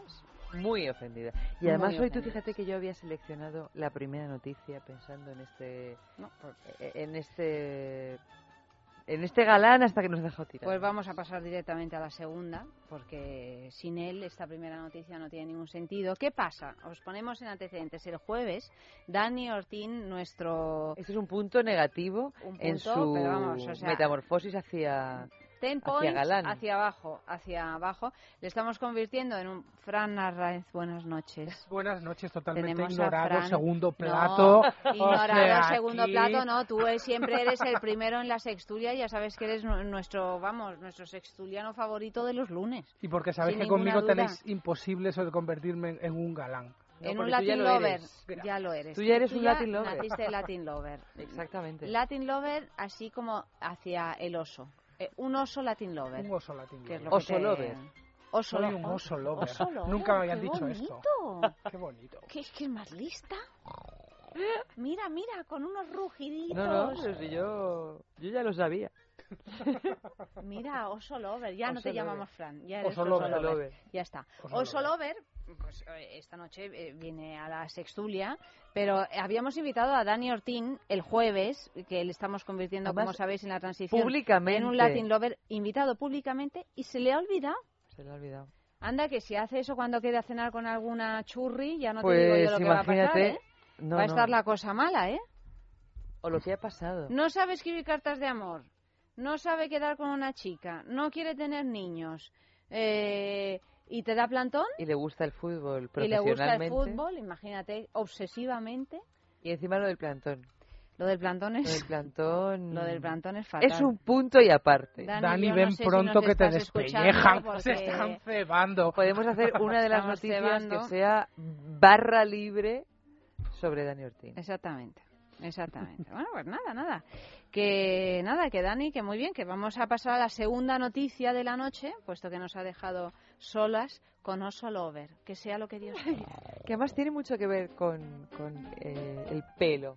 La segunda noticia. Ah, Como has dicho P, he dicho Dios mío. Con Con el, el pelo. ¿Con el pelo? Ah, la noticia. Ah, vale, muy bien. Pues yo. Dice así el titular: Los riesgos de depilarse el vello púbico. Hace poco conocimos el origen del vello púbico en los humanos. Lo que no estaba claro es hasta qué punto supone un riesgo para nuestra salud depilarse la zona de forma integral, cosa que se ha puesto muy de moda, como todos sabemos. El año pasado, un estudio publicado en la prestigiosa revista médica British Medical Journal ya alertaba de que la moda del pubis brasileño favorece las infecciones cutáneas, como el molusco contagioso o el molluscum contagiosum, una enfermedad que se transmite por vía sexual. Esto también sería aplicable a los hombres el hecho de depilarse toda la zona genital, porque también por algo hay pelo masculinamente hablando. Recientemente, para sorpresa de muchos, la actriz Cameron Díaz se desmarcaba de la moda imperante y defendía las bondades del vello en su libro The Body Look, The Book. Body Book, perdón, The Body Book, el libro del cuerpo, diciendo, no olvidemos que la especie humana estaba cubierta de pelo y aunque ahora solo lo tenemos en algunas zonas, creo que ese vello que se ha mantenido tiene un propósito. ¡Hombre! Acaba de llegar. Ponle su música. Ponle su música. Mira, te has perdido Mira, toda una serie de Te despropósitos. hemos puesto a caldo, majo. No sabes Contra cómo te Te hemos puesto. puesto a caldo, Dani. Sí, hemos Hola de dicho. nuevo, ¿qué tal? Eh, no, claro, o sea, teníamos... Aquí está. Con ¿Cómo la, es? con la de cosas que he aprendido Ortiz. hoy. Dani Ortiz. Dani Ortín. Dani Ortín. Se ha convertido en un galán. Eh, Oso no, Lover. no, Eso, eso, eso lo decís ahora, pero cuando no estaba aquí lo habéis puesto a París. No, no, no, has París dicho porque Mira, nos ha eh, dejado todo. colgada. Lo- los no, no, los ni cinco menos. minutos tarde que, ha- que has llegado, eh, le hemos cambiado el nombre a Fran y ahora se llama Oso Lover. Para empezar me han ignorado. Han empezado llorando porque no venías, Porque no venías. diciendo que las había dejado plantada, que nos No. ha dejado solas, que nos ha dejado solas. Es que me daba Pues vergüenza entrar y bueno. estaba ahí que sí que no, que sí que no y he dicho, venga, entro. Vergüenza entrar, pero además, o sea, eh, en- hemos, lo que hemos dicho es que lo llevas fatal, chico. O sea, si encima das plantones no a una Ah, mujer, no, sino a dos del no. tirón, se te olvida que te hemos invitado a la sextulia. No, no, no. Pero tú qué La- quieres, las hago morir por esperar. los pasillos. Las hago esperar. Porque es una estrategia. Ahí, ahí. Claro. Aprende de Oso Lover aquí, queriéndonos desde ¿Para el qué vas a aprender de mí si me han ignorado vilmente? Bueno, no sé, no sé qué es mejor, si dices que, que me han insultado. Pero, pero tú le Por, estabas por lo haciendo menos, por lo esperar menos tengo música, eso sí. un poquito de cañita. Pero mírate, mira Dani, si, tenía, si te tenemos devoción, que la primera noticia de la noche iba, iba en tu Era honor. sexo mundial y no la hemos leído. Hemos leído mundial. porque Pero estaba. luego, ahora que has, has llegado, le- y como llegas tarde a clase, tampoco te has enterado de la noticia que hemos leído de la que vamos a hablar ahora. A ver, a ver. O sea que, bueno, eran los riesgos de depilarse el vello público. Te lo resumo. Ahora mismo se ha puesto de moda lo de. El- Como tal vez sepas. ¿Eh? No, Como no, tal Él lo vez. sabe, él como galán, a lo mejor ha visto ¿Tú muchos qué bellos prefieres? ¿Una públicos. cosa boscosa o una cosa depilada? Oiga, aquí cada uno tiene su preferencia, ¿Bosque ¿no? o tala indiscriminada? Eh, estoy a medio camino. Ah, muy bien. Estás a medio camino, ¿no? En el medio está la virtud. Claro. ¿Y tú, Fran? Yo bosque, bosque. Bosque. Bosque, pero Fran, por el amor de Dios. Sin ninguna No, duda. haciendo no honor se lleva. a tu oso lover. A tu oso A tu oso Bosque, loverismo. bosque. Sí se lleva. Bueno, en el mundo gay se lleva. De repente ahora En el mundo gay no se depila la zona Bueno, genital. durante mucho tiempo los gays eran medio lagartos, que se depilaban el cuerpo entero y las cejas y todo. A mí esa cosa me da mucha... No. A mí No. pelo, pelo, pelaco. Sobaco, pecho. Todo. Todo. Pero Todo. como aquel chiste que decía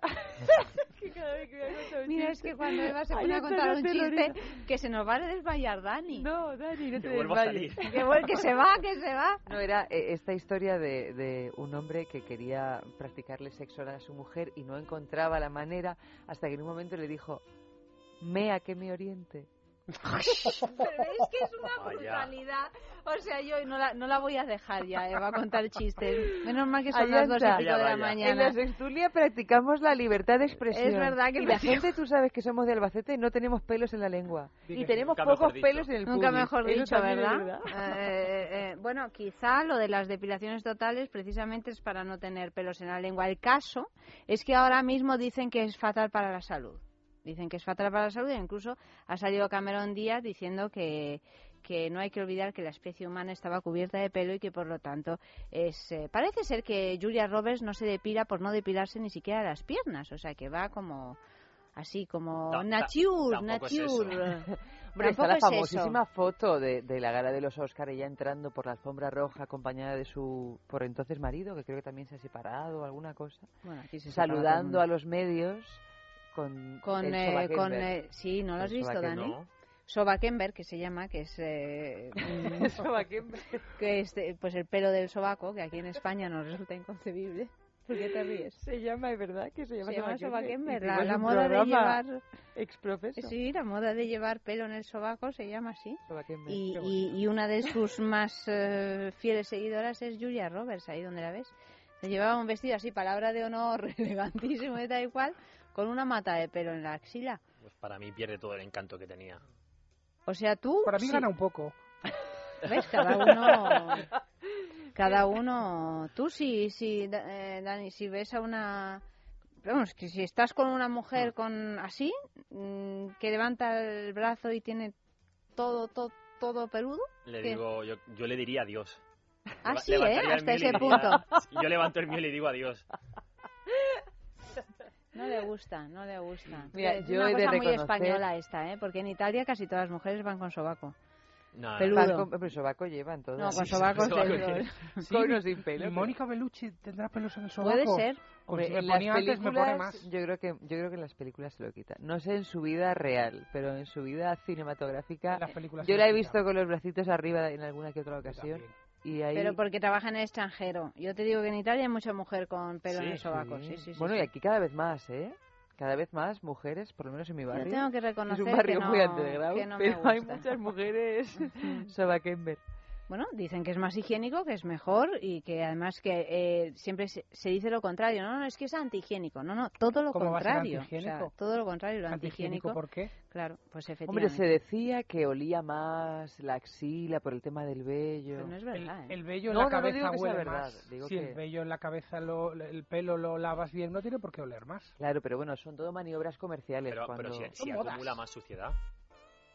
No, no, porque lo absorbe el sudor. No, no, no. Parece que, o sea, que no hay ninguna O razón. sea, que, que eh, he estado equivocado toda mi vida. Ah, No hay ninguna razón, es solo una razón estética. Y Que una ahora moda, la estética, una moda, dice moda, que... por supuesto. Esto que- es como dice una amiga mía, ahora que ya estamos todas convencidas y nos hemos hecho todas las depilación con láser, empiezan los implantes de vello. Bueno. Acuérdate, los implantes de vello púbico, que ahora tienen lugar en mujeres que se han depilado la zona pública. Pero de verdad. No, no, Sí. pero y tan de verdad, y se la han depilado completamente, pues te puedes implantar pelo. Pero a lo mejor era el que tú quieras. No es que yo lo quería tener pelirrojo y con un rizo africano. Pues ahí lo tienes. Pues ahí lo tienes con tu rizo africano y tu to, y no solo eso, también te puedes eh, poner como un felpudito de pelo de conejo. ¿No? Sí, sí. Perdón, de pelo de, pelo de de pelo conejo. de no conejo. en el No, conejo. no. He dicho, Que yo se me atrapa ya sé que así. te lo he dejado en bandeja para que Si entraras tú me has mirado porque sabes que entro al trapo. Tú me haces así Pelo yo- natural. Pero es verdad que el pelo de conejo, que es muy suavito y muy rico, pero tú imagínate, Dani, si cuando ya dentro de unas semanas que ya te hayas convertido en un Latin lover, Sí, nada. Cuando metas ahí el hocico. bajas la mano, no hace falta meter el hocico, simplemente bajas la mano y te encuentras con pelo de conejo. Hombre, ¿Qué a lo mejor pensarías? no Te darías la- un susto. Pero, También te eh, digo que de primera no sabría distinguirlo. A lo mejor Que no sabes distinguir. Ostras. Pero ¿cómo vas a- pero bueno, ya es está. como, como si tocas un peluche, Pero perdóname. no, en- ya, pero en ese Pero momento no o estoy sea, es pensando. completamente distinguible. En ese momento no, no, no, la cabeza no riega. No, no voy a distinguir si es un pelo de conejo o un pelo en el conejo, entonces no. Y en ese momento, como él ha dicho, la cabeza no riega porque Claro. toda la sangre está en otra parte. Exacto. se va, se va toda para abajo. Claro, y, uno no piensa y no distingue y no entre piensa nada. conejos, Bueno, yo- Ya al día siguiente ya veremos. Conejos o liebres. Mira, el conejo es una liebre. Conejos, liebres, moluscos, uno ya no sabe qué tipo de animal. Moluscos, el, el pelillo del molusco, ¿no? De la, el de la- pelillo. del mejillón, del percebe. Eso, ve- mejillones, Y acuérdate- conejos. Bueno, de verdad, y yo os aseguro que si tocáis un pelo de conejo, os, es que os dais cuenta. Hombre, a lo mejor uno ¿Os en un primer cuenta? momento puede pensar que se ha utilizado algún tipo de mascarilla. Como Dani que se ponía la, Suavizante. cuando De el suavizante en la barba, porque ahora se ha quitado la barba. ¿Cómo que Dani? y Max. ¿Ah, tú también? No, Max, Es que se lo- es Max que me tú lo has estado de enseñó. vacaciones. No, pero bueno, Uno perdona, yo he podido estar de primeros- vacaciones, pero he escuchado a Max hablar de cómo se ponía acondicionador en su barba. Pero entonces él pasó Ah. a ponerse en la suya. Sí. Ahora ya se la ha quitado, Pero la es, barba. es que he estrenado maquinilla y me pasa hoy. No, pero está muy guapo. Pero ¿sabes por qué estás guapo? Además, no, no estás muy contento. No, no, No, me, ves no me gusta más. un poco más, ¿no? sí, más Yo, a mí. Dani, también me gustas más con un poquito de barba. Pero fíjate, pero se ve una cicatriz que tiene en la barbilla que es muy sexy. Ah, eso es, eso es Quítate verdad. la manita, Sí, que sí, la miremos. sí. Y además, fíjate, Las tan cicatrices sexy son como que se parece a una que tiene mi hermano Jorge, la barbilla en el mismo Y lugar. ella es un ser absolutamente incestuoso. Sí, completamente. Y no Sí, me da vergüenza completamente, lo dice siempre. Si conocierais a mis hermanos, también lo seríais. No, yo los he conocido, son guapísimos. E- ella es incestuosa, no es practicante del incesto, pero no lo piensa. lo piensa. No lo Mm, pienso, eh, no me extraña porque tiene dos hermanos que son un escándalo. Todo hay que decirlo. El seguro territorio de las fantasías. Y digo yo, Exactamente. oso- el seguro oso- territorio de las fantasías, eso está muy bien. no hay territorio más seguro. Exactamente. Mm. Bueno, yo, la primera persona con la que me dio un beso con lengua fue mi hermano Jaime. Eso es verdad. Bueno, se ac- acaba de romper el seguro territorio de las fantasías, la- acaba de- embarrándose pasar. en el Gracias, peligroso Eva. territorio Yo- de las realidades. te, te había dejado así bien colocadita y va. Sí. Es- ella es así. es Fue hace muchos años. Ya, no, pero ¿qué ya. tiene que ver? Solo faltaba que diga fue antes de ayer y ya Ah, flipamos. Si solo fue ayer, hemos aguantado 35 años. Estuvimos aterrorizados los dos pensando que yo me había quedado embarazada, claro. ¿Cómo, ¿Cómo explicábamos ese fenómeno? Porque pensábamos en ese momento que el embarazo surgía por un beso, Un beso con lengua. con lengua. ¿Pero cuántos años teníais, hija? Pues como cuatro o cinco. bueno, Eso yo, yo es- tendría cinco y Jaime tendría cuatro. Mm. Y luego, mm, bueno, luego me acuerdo que la primera vez que... Eh, la es- Esto no primera... acaba aquí. Esto no acaba aquí. Viene la otra primera. primera vez que jugué a... la primera vez que yo jugué a que te practicara el sexo oral, que solo se jugaba... ¿También fue con tu hermano? Fue con mi hermano Jorge. Que jugábamos a la... jugábamos a imitar una escena de una película que a mis padres se les pasó por alto. De las de dos rombos que no dos quitaron. Y entonces, claro, mis hermanos y yo nos quedamos, claro, espeluznados con que estaban haciendo esos dos. Y entonces mi hermano Jorge y yo lo reproducíamos sin saber lo que estábamos haciendo, pero mi hermano metía su cabecita en mi entrepierna, en, por aquel entonces sin ningún tipo de vello, y yo gemía como gemía la de la película. Luego ya descubrimos lo que era y, y nos entró un pudor que dejamos de hacerlo. ¿Qué opina tu hermano de que estés contando esto? No lo sé, yo Te de puedo hecho... asegurar que esto, en comparación con lo que hacen mis hermanos, es una pecata minuta. ¿Pero qué te pasa esta noche? En fin, un poco de música.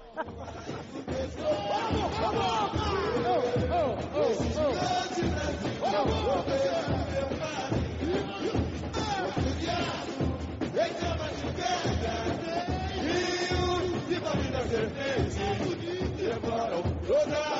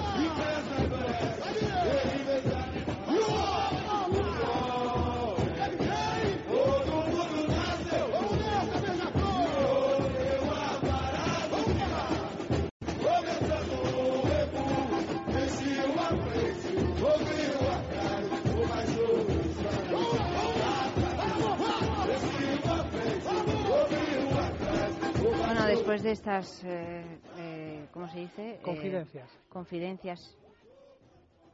No, pero sin ningún, sin ningún pelo en la lengua. No, yo reconozco que mis hermanos y yo, mi familia, los amamos profundamente.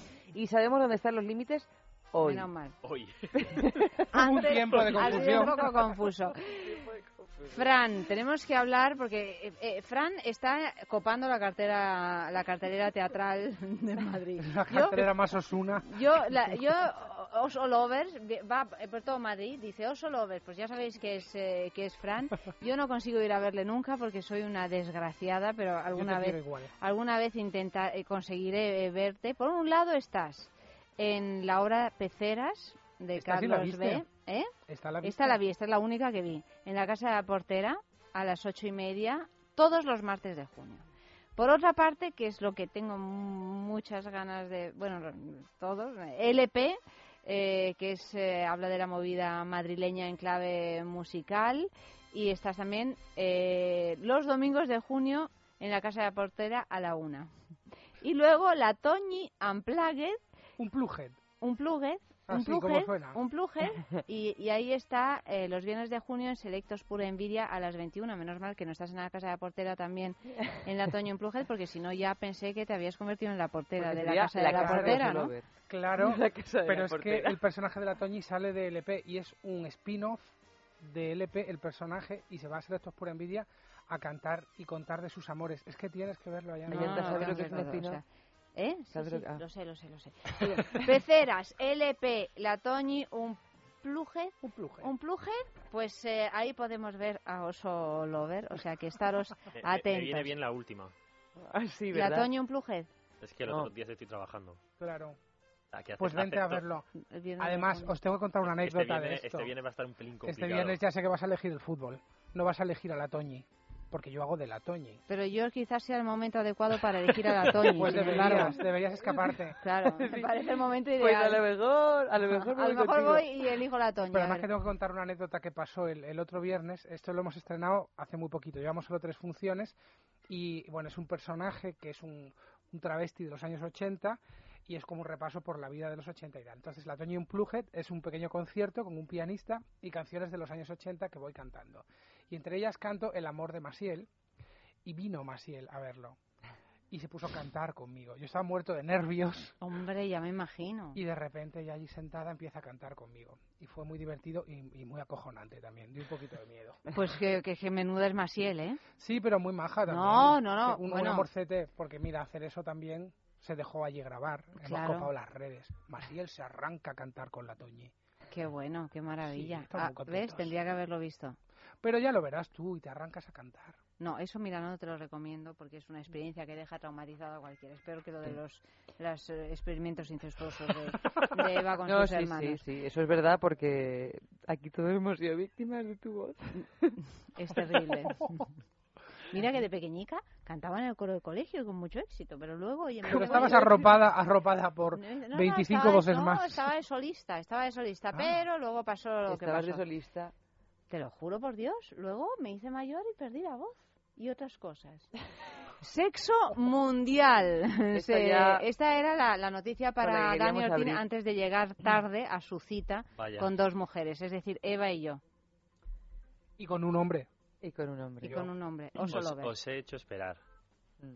No he Sí, pero tarde. yo estás muy confundido, ¿eh, Dani? O sea, Pues tú imagínate si que nos tú crees ido. que para hacerte interesante tienes que hacer esperar a, a no, dos no, señoras, no. No, pero no funciona. no es para hacerme Tienes que estar interesante. tú antes. Es para que ellas tengan algo que esperar. No es para hacerme interesante. A dos señoritas nos, nos dice aquí nuestro O, amigo. o me vendo o no, me, o- o no hay forma. Bueno, sexo A ver. El mundial comienza esta semana y la polémica sobre las relaciones sexuales está más caliente que nunca. El equipo brasileño podrá disfrutar de los placeres carnales siempre y cuando estos sean prudentes, ha proclamado su entrenador Luis Felipe Scolari. Pero Alejandro Sabela, director técnico del equipo argentino, sigue la línea opuesta, imponiendo la castidad a sus jugadores, lo mismo que tendrán que cumplir los mexicanos, una disciplina militar, seguirán los técnicos de Bosnia-Herzegovina, aunque sí permiten la masturbación. Es decir, que los argentinos y los bosnios solo pueden practicar sexo onanista. Por otro lado, quien utiliza el asunto para incentivar a sus jugadores es el entrenador de Costa Rica, porque el celibato solo dura durante la primera fase del Mundial, estando permitidas las relaciones sexuales si pasan a la fase final. Pero Un esto- incentivo. ¿Eh? Es como incentivo. Como Aquí incentivo. no folla nadie como no ganéis. Son la- las nuevas Pero- primas. Claro. Son las nuevas primas, nada de dinero. Si, si queréis prima tenéis... Tenéis que... Pero, pero, pero no habían dicho que, que, que esto no tenía nada que ver, que... La que concentración eh, no tiene No, que ver para que te baje o te suba la voz, pero a lo mejor para la concentración, si estás pensando en, en el, pe- en el pubis depilado de esa señorita que te acompañaba, No, es que hace tiempo escuché que, era, que un técnico dijo que el problema no es hacerlo, sino salir a buscarlo. Ah, Claro, porque toda la razón, buscarlo, toda la razón todo el periplo para encontrarlo Claro, puede ese ser devastador, Ese es el ¿no? No, hay eh, por qué evitar- no hay por qué prohibir el sexo, lo que tienen que prohibir es que salgan a buscarlo. Hombre, sobre todo si lo saben a buscar una noche, copa va, copa viene. Claro, ese Ahí es a lo problema. Sí, pero hace unos años también se decía que los hombres, en el momento en que eyaculaban, había un desgaste, un cansancio, ¿no? Ese cansancio Que luego repercute al día que siguiente. luego repercute al día siguiente y tal, pero luego se demostró que eso era una falacia, que era completamente absurdo y aún así, pues... eh, Yo desde mi humilde opinión, al día siguiente juega mejor cuando el día anterior he disfrutado. Alguien lo ha dicho, ¿no? Ha habido algún deportista que... es como que, que decía. liberas tensión y ya vas más rápido, vas Claro. suelto. Incluso poco antes de salir. Claro, pero poco antes no hay dónde. Claro, a Estás lo mejor poco antes estás concentrado en otras cosas. y tienes Sí. ahí al, al entrenador dándote. Pero la mira, los camerinos de los teatros, por ejemplo, dan mucho juego, ¿eh? Poco antes, ¿a que sí? Eso No sabe- cuentes ninguna burrada, ¿eh? Pero sabe- a que sí, simplemente me tienes que decir sí, ya está. Sí, a llanta. Sí, Masiel. Es que es verdad. Pero Sí, Masiel. Tú- pues no sé qué experiencias habrás tenido tú en los camerinos. No, no, yo ninguna, yo ninguna, pero se sabe, ¿eh? Y Sí. se oyen. A veces. Pero ¿qué pasa? Que tú no la tenías, pero sí que mirabas. Claro. A ver No, quién la pero tenía. lo cuentan, lo cuentan mucho, ¿no? Lo de los camerinos, que sí, hombre, es un sitio ideal. Estás ahí solito, esperando, esperando, esperando. Pues... Yo he copulado en teatros, pero no exactamente en camerinos. ¿Y dónde? ¿En el escenario, hijo? Bueno, no, no, si te he dicho que no me digas nada. Ya, no que me tira de la lengua, no me toques las palmas que me conozco. Bueno, pues entonces, mira, va- a, a propósito de lugares, vamos a hacer eh, nuestro momento bailelo, ¿no? Eso. Que no lo hemos hecho todavía. Mario, ponnos musiquita Lelo, www.lelo.com es nuestra marca de juguete erótica favorita. ¿Es la tuya también, Dani? Por supuesto. Por supuesto, pues claro que sí. No, porque te lo digo porque para convertirte en un Latin lover hay que estudiar también esta cuestión. Porque si tú te presentas en una primera cita con un juguete erótico, quizá no. Pero un poco más Sí, adelante, la primera vamos con cuidado. la primera vamos con cuidado y además has dicho que toda la sangre baja Claro. del cerebro baja a otro lado y entonces ya uno no piensa y tal. Pero ya cuando consigas centrarte más y pensar más, tendrás que elegir un- un- unos cuantos juguetitos. ¿Y Tampoco es un dónde mejor? avasallar, unos cuantos. Pero hombre, para una, para una sesión un par, no más de un par para, por sesión. Sí, un- no más de un par. Pero bueno, que hay que tener para que haya variedad, Sí. digo. Sobre todo si tienes variedad Pues, pues que mm, haya de variedad de, amantes. días. También variedad todos los días. Claro. Hay que practicar sexo todos los Mucho días. mejor que haya variedad de días y así me da tiempo a usarlos todos. Todos, exactamente todos. Pues métete en www.lelo.com y ahí vas a ver que tienes de todo, de todo, incluso Me que, gusta. que te da así como como la triste, ¿no? Como una cosa así como que no que no va la sangre ahí abajo, ¿Por qué? que Porque se queda solo en el cerebro, Me pierdo, me acabo de... Vamos, que que tienes no un gatillazo, que no se te levanta. Pues Claro, tienes unas anillas y eso no qué? pasa. ¿Y eso por qué? ¿Y eso por qué? No, no, es Que que no no, os no- pasa no sabe- nunca. no sabemos de qué hablabais. Anda, que Mira, nunca- Ayanta, porque un oso lover, ¿por qué se llama oso lover? Porque siempre está preparado para cualquier embestida. Preparado yo- para el amor. Preparado para el amor. Sí, yo eso- Está creado para el amor, no Eso- preparado, creado. Sí, pero que no hay que hayáis tenido un gatillazo nunca en la vida, eso es mentira. Porque a veces uno se emociona. Es que, imagínate que te enamoras. A Ima- veces, Imagínate, imagínate que algún día pasa. imagínate que te, que te enamoras y eres correspondido. Sí. Pues ahí hay como una emoción que a veces implica que que no. Bueno, pues en Lelo hay un, por ejemplo, una anilla estranguladora que es divina para este tipo. Pero eso te la pone morcillona, no dura. Bueno, pero ayuda, ayuda, porque más Tipo vibra, vibra exactamente, Sí, vibra y quieras que Ah, no. de estas que vibran. Yo no he probado esas cosas. Pues tienes que probarlo, tienes que probarlo. Pero no es este, el regalo de esta semana es el IDA de Lelo, eh, que es un masajeador para parejas increíble, porque se puede utilizar en pareja. En pareja heterosexual en este cas- caso. Rotación y vibración, líder en ventas. Es este masajeador para parejas. Es, tiene una forma de U, es el que tiene forma de U, ¿verdad? Exactamente. Y se coloca dentro de la mujer y acoge tanto el punto G como el clítoris. Y, y se puede utilizar en penetración. Por lo tanto, hay unas vibraciones internas que dan mucho gusto. Eh, Dani no ha entendido cómo funciona. Sí, sí, Si es no, que, me estoy haciendo- mío, Pensando. no, me, Me estás achicando los ojos No, no, por- y no has entendido cómo No, funciona. al revés. Lo que estoy haciendo es la composición del lugar diciendo, joder. Pero, pero Y- es muy y sencillito, ¿eh? No, ya, pero como, como caben tantas cosas, he dicho, madre mía, aquí, ¿por, por dónde entra pero todo? es una cosa es que es muy, pequeñita, es es muy fino, es muy fino y es lo, lo justo, o sea que no es que Y se utiliza a la vez que la penetración. A la vez. Y estimula el clítoris. Y el punto Y el G. punto G. Y el Es punto una G. U. Es como una U que te, uno de sus bracitos se apoya en el punto G por dentro, que es la parte más pequeña, Mm, sí. y otro bracito, el otro bracito de la U, que es un poquito más grande, se apoya sobre el clítoris y eso lo que permite es una penetración perfectamente, porque en realidad del agujerito penetrable se ocupan nada, 3 mililitros, Muy poco, es- es- 4 milímetros. no lo Es sé. bueno, de hecho está teniendo muchísimo éxito entre las parejas porque es un juguete para compartir en pareja. ¿Y cómo podemos conseguirlo? Pues eh, comprándolo. Yéndonos a una boutique erótica, la juguetería, por ejemplo, www.lelo.com, la tienda online, o enviando una fotografía de algún lugar donde hayáis tenido un encuentro apasionado, sexy, tórrido. Por ejemplo, un Y, camerino. por ejemplo, un camerino. Pero tú ibas a decir un lugar que era, era en un teatro, pero fuera del camerino. Entonces, Sí. ¿cuál es? Si- si mando la foto esa, igual me denuncian. Bueno, pero tú no, no, no no la, la foto mandes. haciendo nada, sino del lugar. No, no la mandes, pero tú dínoslo. La No digas Sí, qué teatro. No digas en qué teatro. O no lo digas. No lo quiere decir, se ha asustado. No, no me ha asustado. Después de lo que en el, ha en el patio de butacas del Teatro Lara. Ten cuidado porque a lo mejor te denuncia llanta. Yo, yo no, yo que voy a yo no denuncio a nadie. Antes o después de cambiar los asientos, Fran. Antes o después de cambiar los asientos. Antes de cambiar los asientos. Nos deja mucho más Por entonces. Ayanta y yo trabajábamos juntos en ese teatro. Pero yo no sabía nada, ¿eh? Que conste, lo veis que no sé nada. en fin, enviad esa fotografía a sexo arroba es radio punto fm. Está diciendo, madre mía, lo que he dicho, qué cosas estamos diciendo esta noche. Dani, ¿y tú? Mi lugar más tórrido, Sí. una sauna finlandesa. Una sauna. Eh, eh, eh, Dani, explicita un poquito, porque Una aquí decimos sauna finlandesa. y nos imaginamos una sauna gay. No, no, ha dicho No, no, no, ya. finlandesa. Ha Pero- dicho Bueno, finlandesa. pero, Pero, eh, finlandesa, finlandesa puede ser. Ya, pero en, en Finlandia era, era una sauna mixta. Sí. Y entonces, bueno, bueno, pues nos dejaron solos. Ah, Entre que nos dejaron y que le empujamos, pues oye. Me lo ¿A quién empujaste? Empujé para que. Ah, para que se fueran, Claro. para que os dejaran Pero solos. cuando te refieres finlandesa, te refieres al tipo de sauna, ¿no? Sí. Que fue en O en Finlandia. Finlandia. Sí, sí, que fue en Finlandia. Ah, que fue ¿Con en una Finlandia. finlandesa? No, con una española. Una sauna finlandesa en Finlandia. Sí. Mm. Esta es la Ya sauna nos lo turca y la estamos sauna imaginando, finlandesa. nos lo estamos imaginando el Que, hacía, que acabé y con que mucho, mucho calor, ¿no? Acabé- mucho calor, Porque hijo. se os olvidaba ir echando a las piedrecitas el agüita Sí, para que está- la cosa eh, fuera más Claro, estaba yo pensando en eso, en echarle agua a las piedras. estaba yo en ese momento diciendo, voy a echarle agua, espera. Espera un momento, cara. Claro, claro.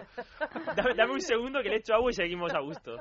Es que te puede dar un parraque, no hagas esas cosas, ¿eh? No, ahí dije, vamos, vamos, que esto sea rápido y, y a la nieve. Y a la nieve. Y en la nieve ya no, ¿no? Y a la nieve no. No. Además, Porque en la- eso, fíjate, eso no lo ha dicho nadie, ¿eh? En la nieve... No, hombre, es que la nieve hace mucho frío y además la sangre baja pero no, no ayuda. No, no. La Bueno, tú sangre está ahí... defendías. Está intentando bombear pero no puede. Sí. Tú defendías a Ayanta hace poco en un programa el erotismo de las estaciones de esquí. Ah, sí, estaba yo presente. ¿A que sí? Bueno, lo, es muy erótico porque todo el mundo en realidad va a esquiar, pero básicamente a ligar, porque Va a postureo. va a postureo. postureo. A que si tú Pero- eres esquiador, Sí. Dani. ¿Y cómo, ¿Y cómo llevas tú el, el mono de, de esquiar? ¿Y cómo qué esquís tienes? ¿Y qué mm, cacao te pones? Y sobre todo luego quedamos en la discoteca. Claro. En la única discoteca que hay en el pueblo y se encuentran todos Y, ahí. y la gente ya no va a esquiar, va a las terrazas. Y al día siguiente estás destrozado. y Pero eso sí, vas con los esquís al hombro. O sea, hay un rollo que tú sales con tus esquís y todo, luego, luego que esquíes o no es opcional. Ah, lo, de esquiar, lo de esquiar es lo de menos. Eso es lo de menos, es lo de menos. Eh, ¿a Lo importante sí? es la foto. En la foto, el tipo de gafas, es que hay Claro. todo, todo un rollo, ¿no? La gafa de espejo de esquiador, que es el único momento en que prácticamente uno se puede permitir llevar unas gafas de espejo. Bueno, ahora se han puesto de moda, pero Sí, pero era- no, es mejor que solo se, los permi- se, se permitan este tipo de gafas en, en- en la nieve. ¿eh? Yo acabo de Porque- imaginaros ahora mismo con unas gafas de espejo y la sobaquera, ¿cómo era? Sobaquember. Gafa de Divinas. espejo y sobaquember. Esquiando en bañador en Sierra Nevada. Y por supuesto con el, de pubis, con el pubis rasurado por completo. No, con, no. Con el Lo pubis digo por- asoma- asomando, asomando por arriba y por, am- y por ambos mundos. O sea, en plan años O 70, sea, en ¿no? plan murciélago. En plan murciélago. Se llama eso, qué bonito.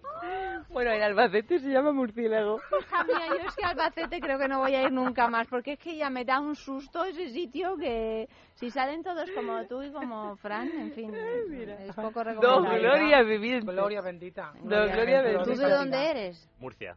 De Hombre, Murcia. Hombre, Pero si eres nuestro enemigo, Dani, yo no lo sabía. Éramos, éramos, éramos hermanos hace años. Éramos hermanos, pero luego, cuando no sé, cuando a mí me da igual todo esto. Yo solo hago, me hago eco Te de da lo- igual, pero te has puesto colorada, ¿eh? ¿Ah, sí? Sí. No, pero Ha eso es habido porque lo he mirado a los ojos y...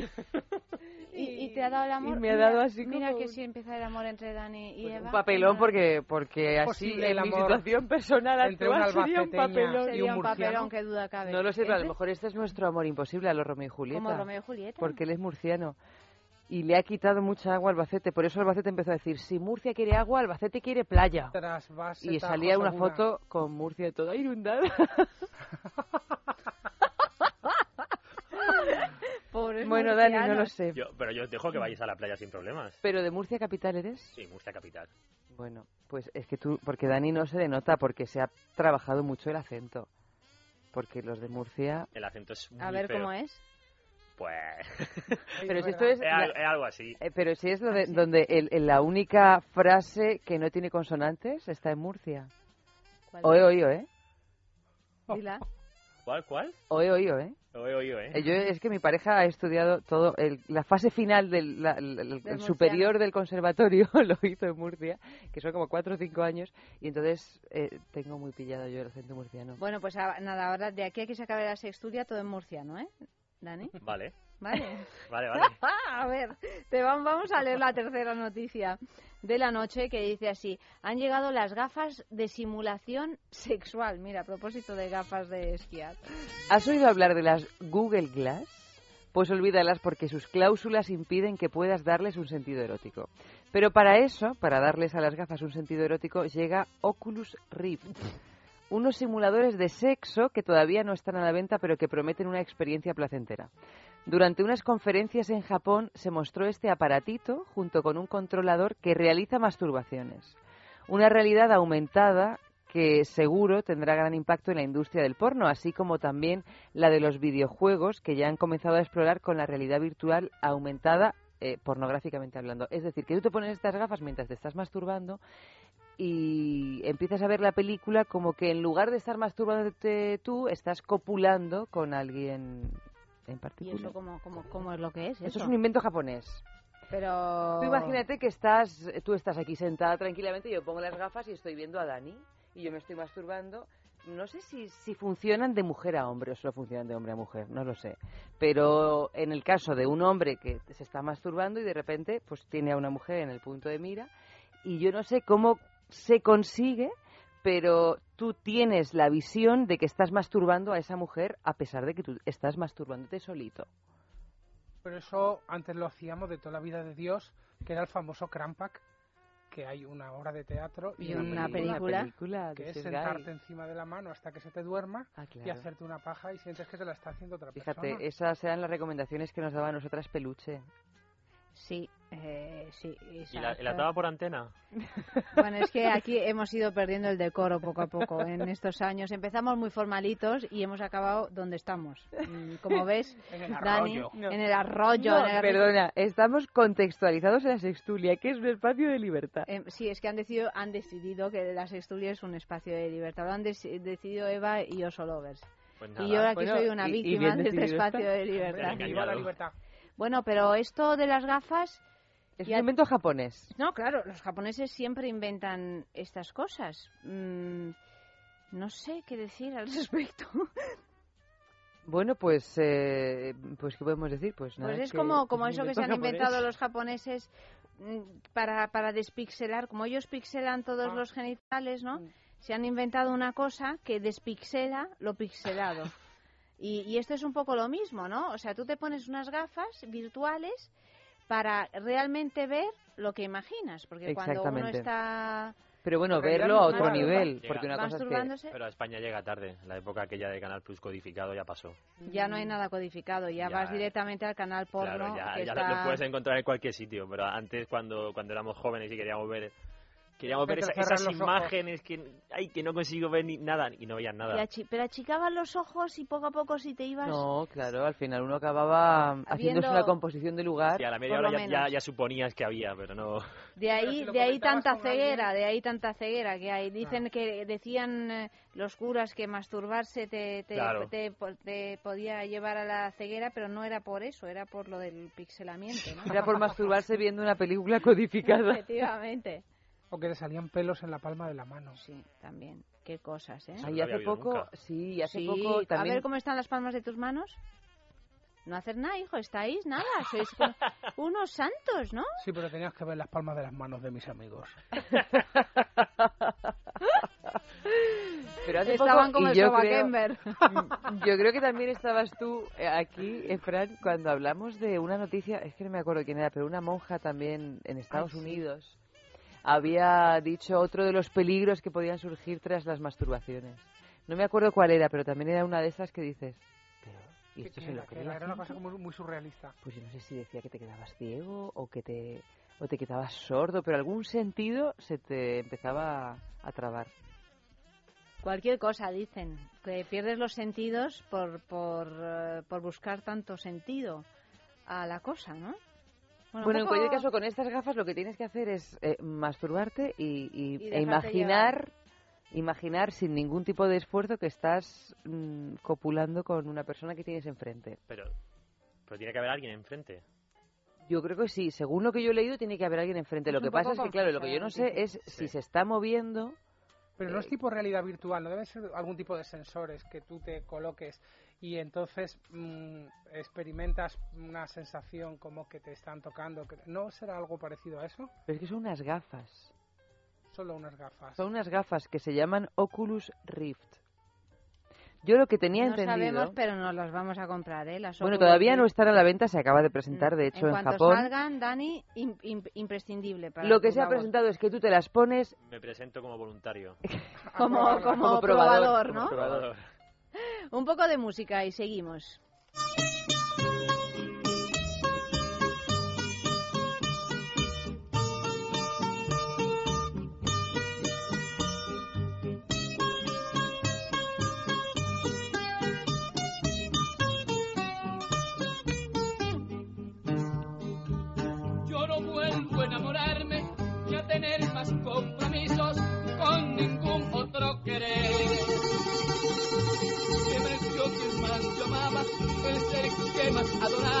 Se fue para no volver.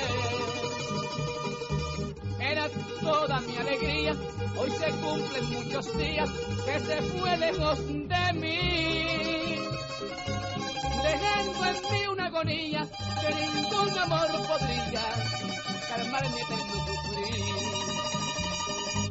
Dejando en mí una agonía que ningún amor podría calmar mi eterno sufrir. Y es por eso, si otro amor viene a buscarme, yo no vuelvo a enamorarme, aunque pueda ser feliz. Y es por eso, si otro amor viene a llamarme, yo no vuelvo a enamorarme, aunque pueda ser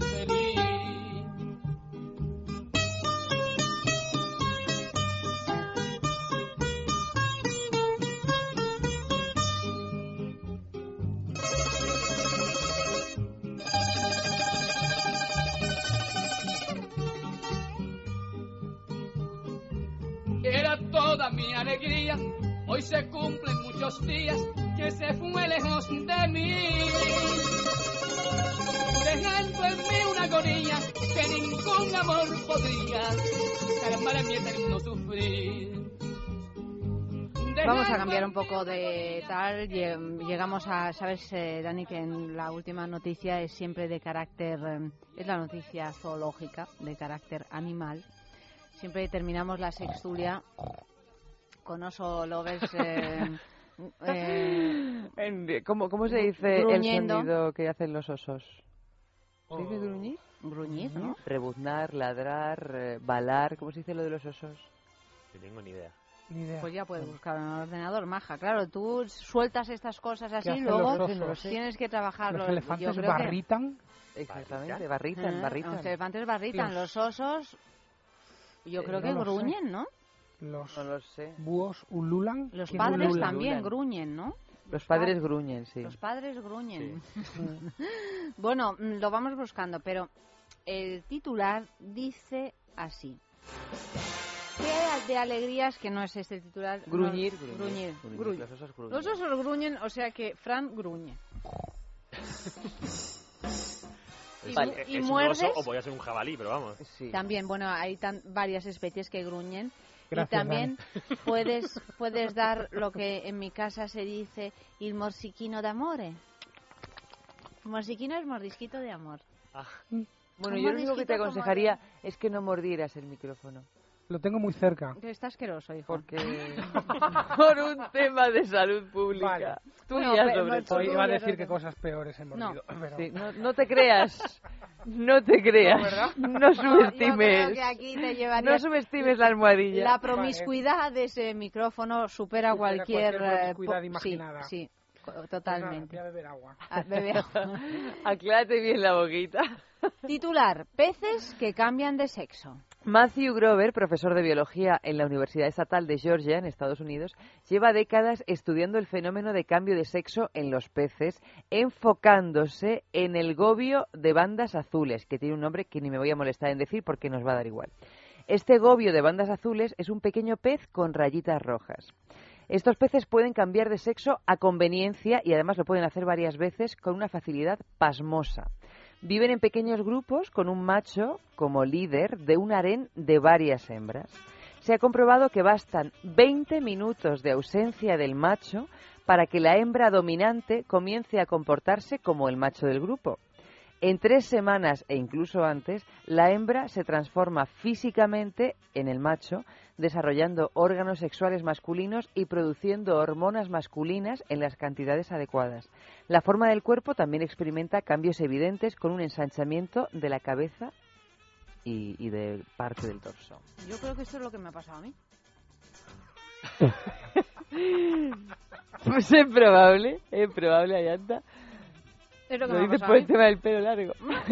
En general en la vida, ¿no? O sea, nací siendo muy niña, muy niña, muy niña, muy niña. muy Ay, te has ido embruteciendo. Muy de princesita y tal y cual. Y poco a poco he ido tomando las riendas del asunto, entre las cosas, porque me he sentido en la necesidad de, de hacerlos y, y de hacerlo y, y ya está. Y ya me he convertido en un Pues fíjate en un que a mí me ha pasado lo mismo, pero al revés. Yo nací muy bruto Z, muy bruto Z, muy bruto Z, y poco a poco he ido Desarrollando tu... Feminiza- no, no. No se, no se puede decir de Eva, ¿no? Pues Sí, no, tampoco. No, sería una exageración, ¿no? En- entre las dos, ¿quién es más princesa? Hombre, si tenemos en cuenta sus inicios con su hermano, pues sí, sí, sí que ahora es una princesa. Ahora es una princesa, ¿no? Claro. No, pero bueno, no me- bruta no soy. Si tuviéramos que interpretar a la princesa de Guisante, ¿quién sería la princesa de Guisante? Bueno, es que hay diferentes tipos de princesa. No, no, no, so- sois unos cobardes. O sea, estáis de verdad. o sea, la princesa del estos. guisante sería yo. La Toñi. La La Toñi. Bueno, yo eh, tengo Yo que creo- decir que yo- no quiero ser princesa. Yo creo que la princesa Yo de quiero Guisante, ser perdonadme, sirenita. sería Amalio. ¿Sirenita? Bueno, pero sirenita porque nada y porque yo creo que se lo pasa bien cantando Pero y ¿cómo puedes practicando sexo a tu- acuático. A tu, a tu re- realeza. No, no. ¿Cómo puedes renunciar a tu coño?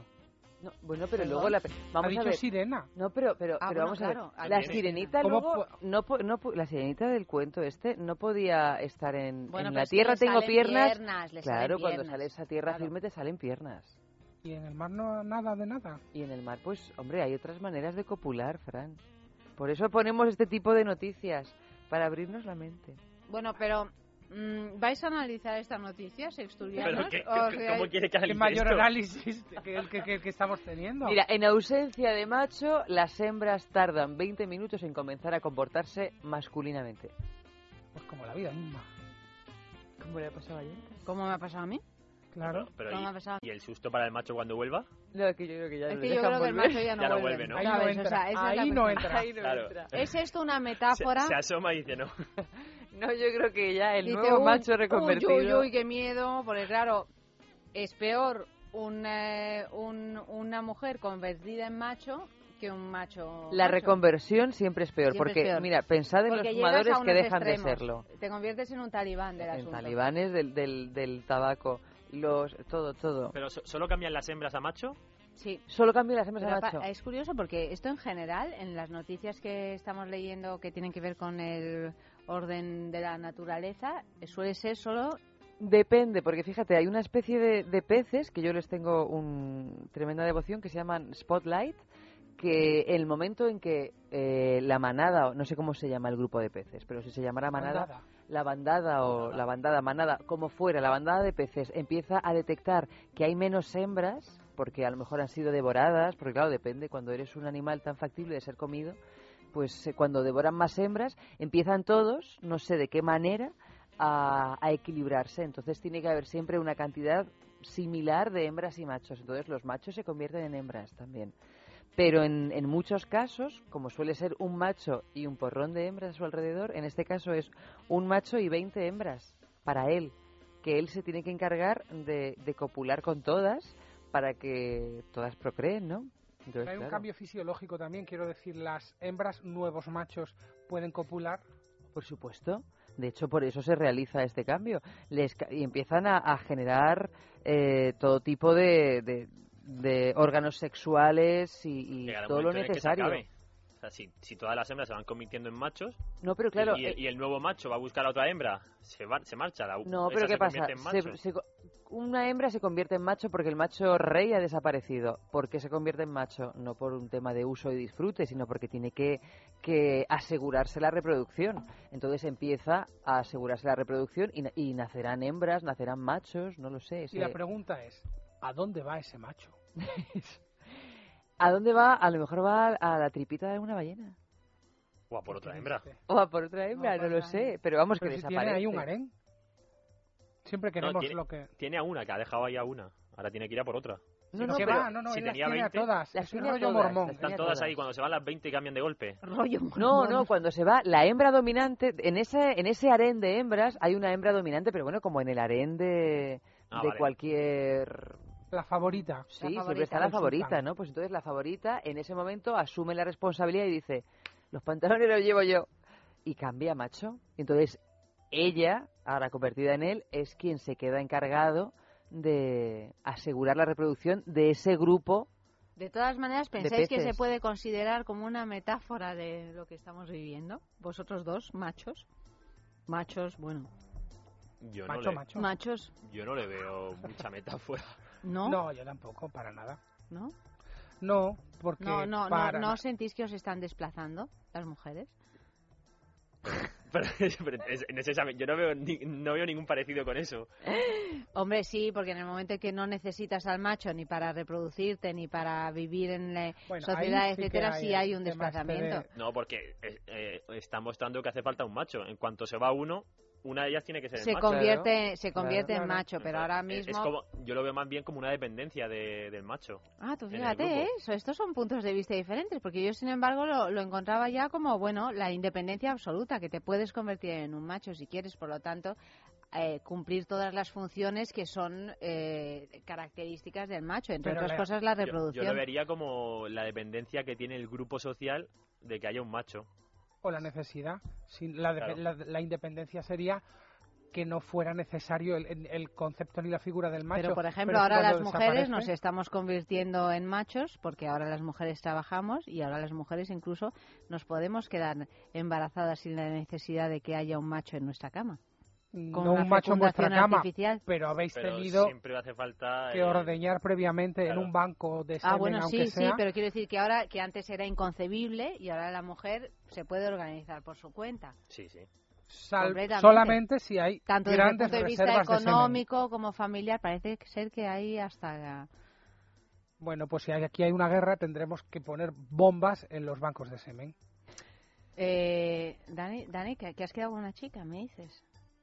Eso, eso es lo que, lo que ocurre. Así, ¿eh? A, a estas horas, pues, me he montado un plan y, Bueno. y ya me está dando, me está escribiendo WhatsApp que me salga. Bueno, no, no, pues tú sal, no llegues tarde, ¿eh? No Además, llegues con tarde. lo, con lo que he aprendido antes en, al acabar, al acabar tiempo extra, voy a, voy a- Pues- voy a ponerlo en práctica. Pues tú vea por ella y mañana nos cuentas qué tal.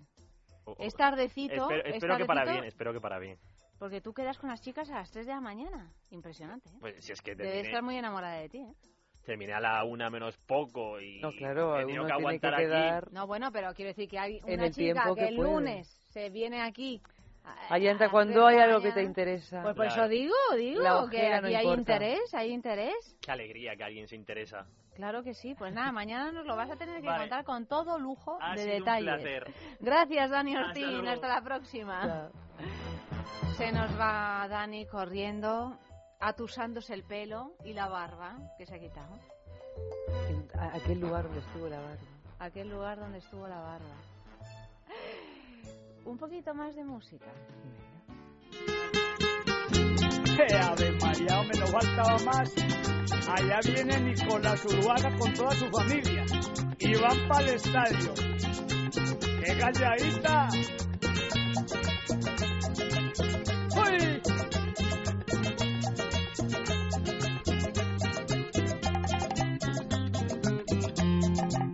Anoche a la medianoche, sonriendo me desperté.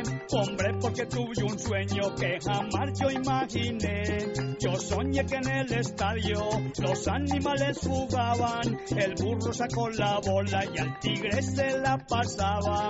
El león todo berraco le puso un caco a la cebra.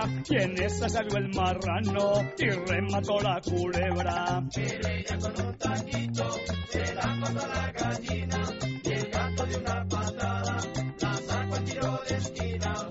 Ahí lleva la bola el renacuajo, el renacuajo se la pasa a la culebra, la culebra al mico y ¡gol! ¡En el palo! ¡Qué partidazo!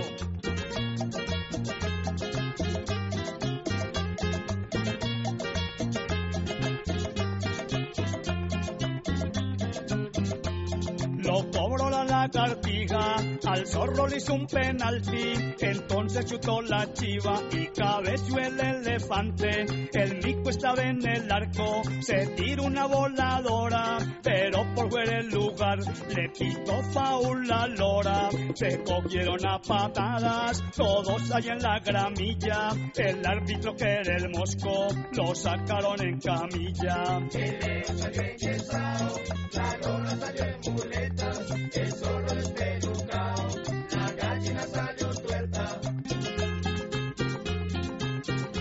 Oiga, hombre, al fin quién ganó.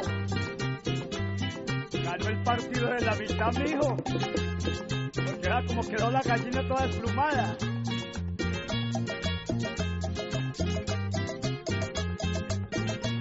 Y al toro le tumbaron los guayos. Pobrecito. León salió enyesado, la lora salió en muletas, el zorro despelucado, la gallina salió tuerta, el mico salió sin cola, al sapo lo desinflaron, la lagartija sin patas, todos heridos quedaron. Aquí termina este encuentro de este partido amistoso, el gorila haciendo un centro, al arco fue con el oso. Aquí termina este encuentro de este partido amistoso, el un centro, con oso.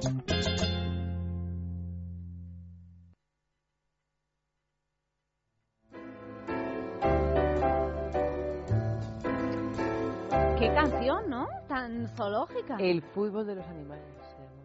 Como la cosa va de fútbol, como el jueves empieza el mundial, vamos a estar ya Dios durante un mes completamente inundadas. El jueves fútbol. empieza el mundial y el Y además viernes. el viernes juega España a las nueve. El viernes juega España, pero no tenéis que ver el partido, tenéis que ir a ver a, a, a Lovers.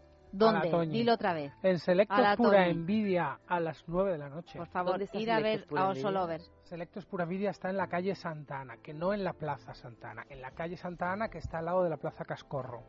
Y es un espacio Ah, muy chulo, sí, muy sí. pequeñito, Muy cerquita de la calle Toledo.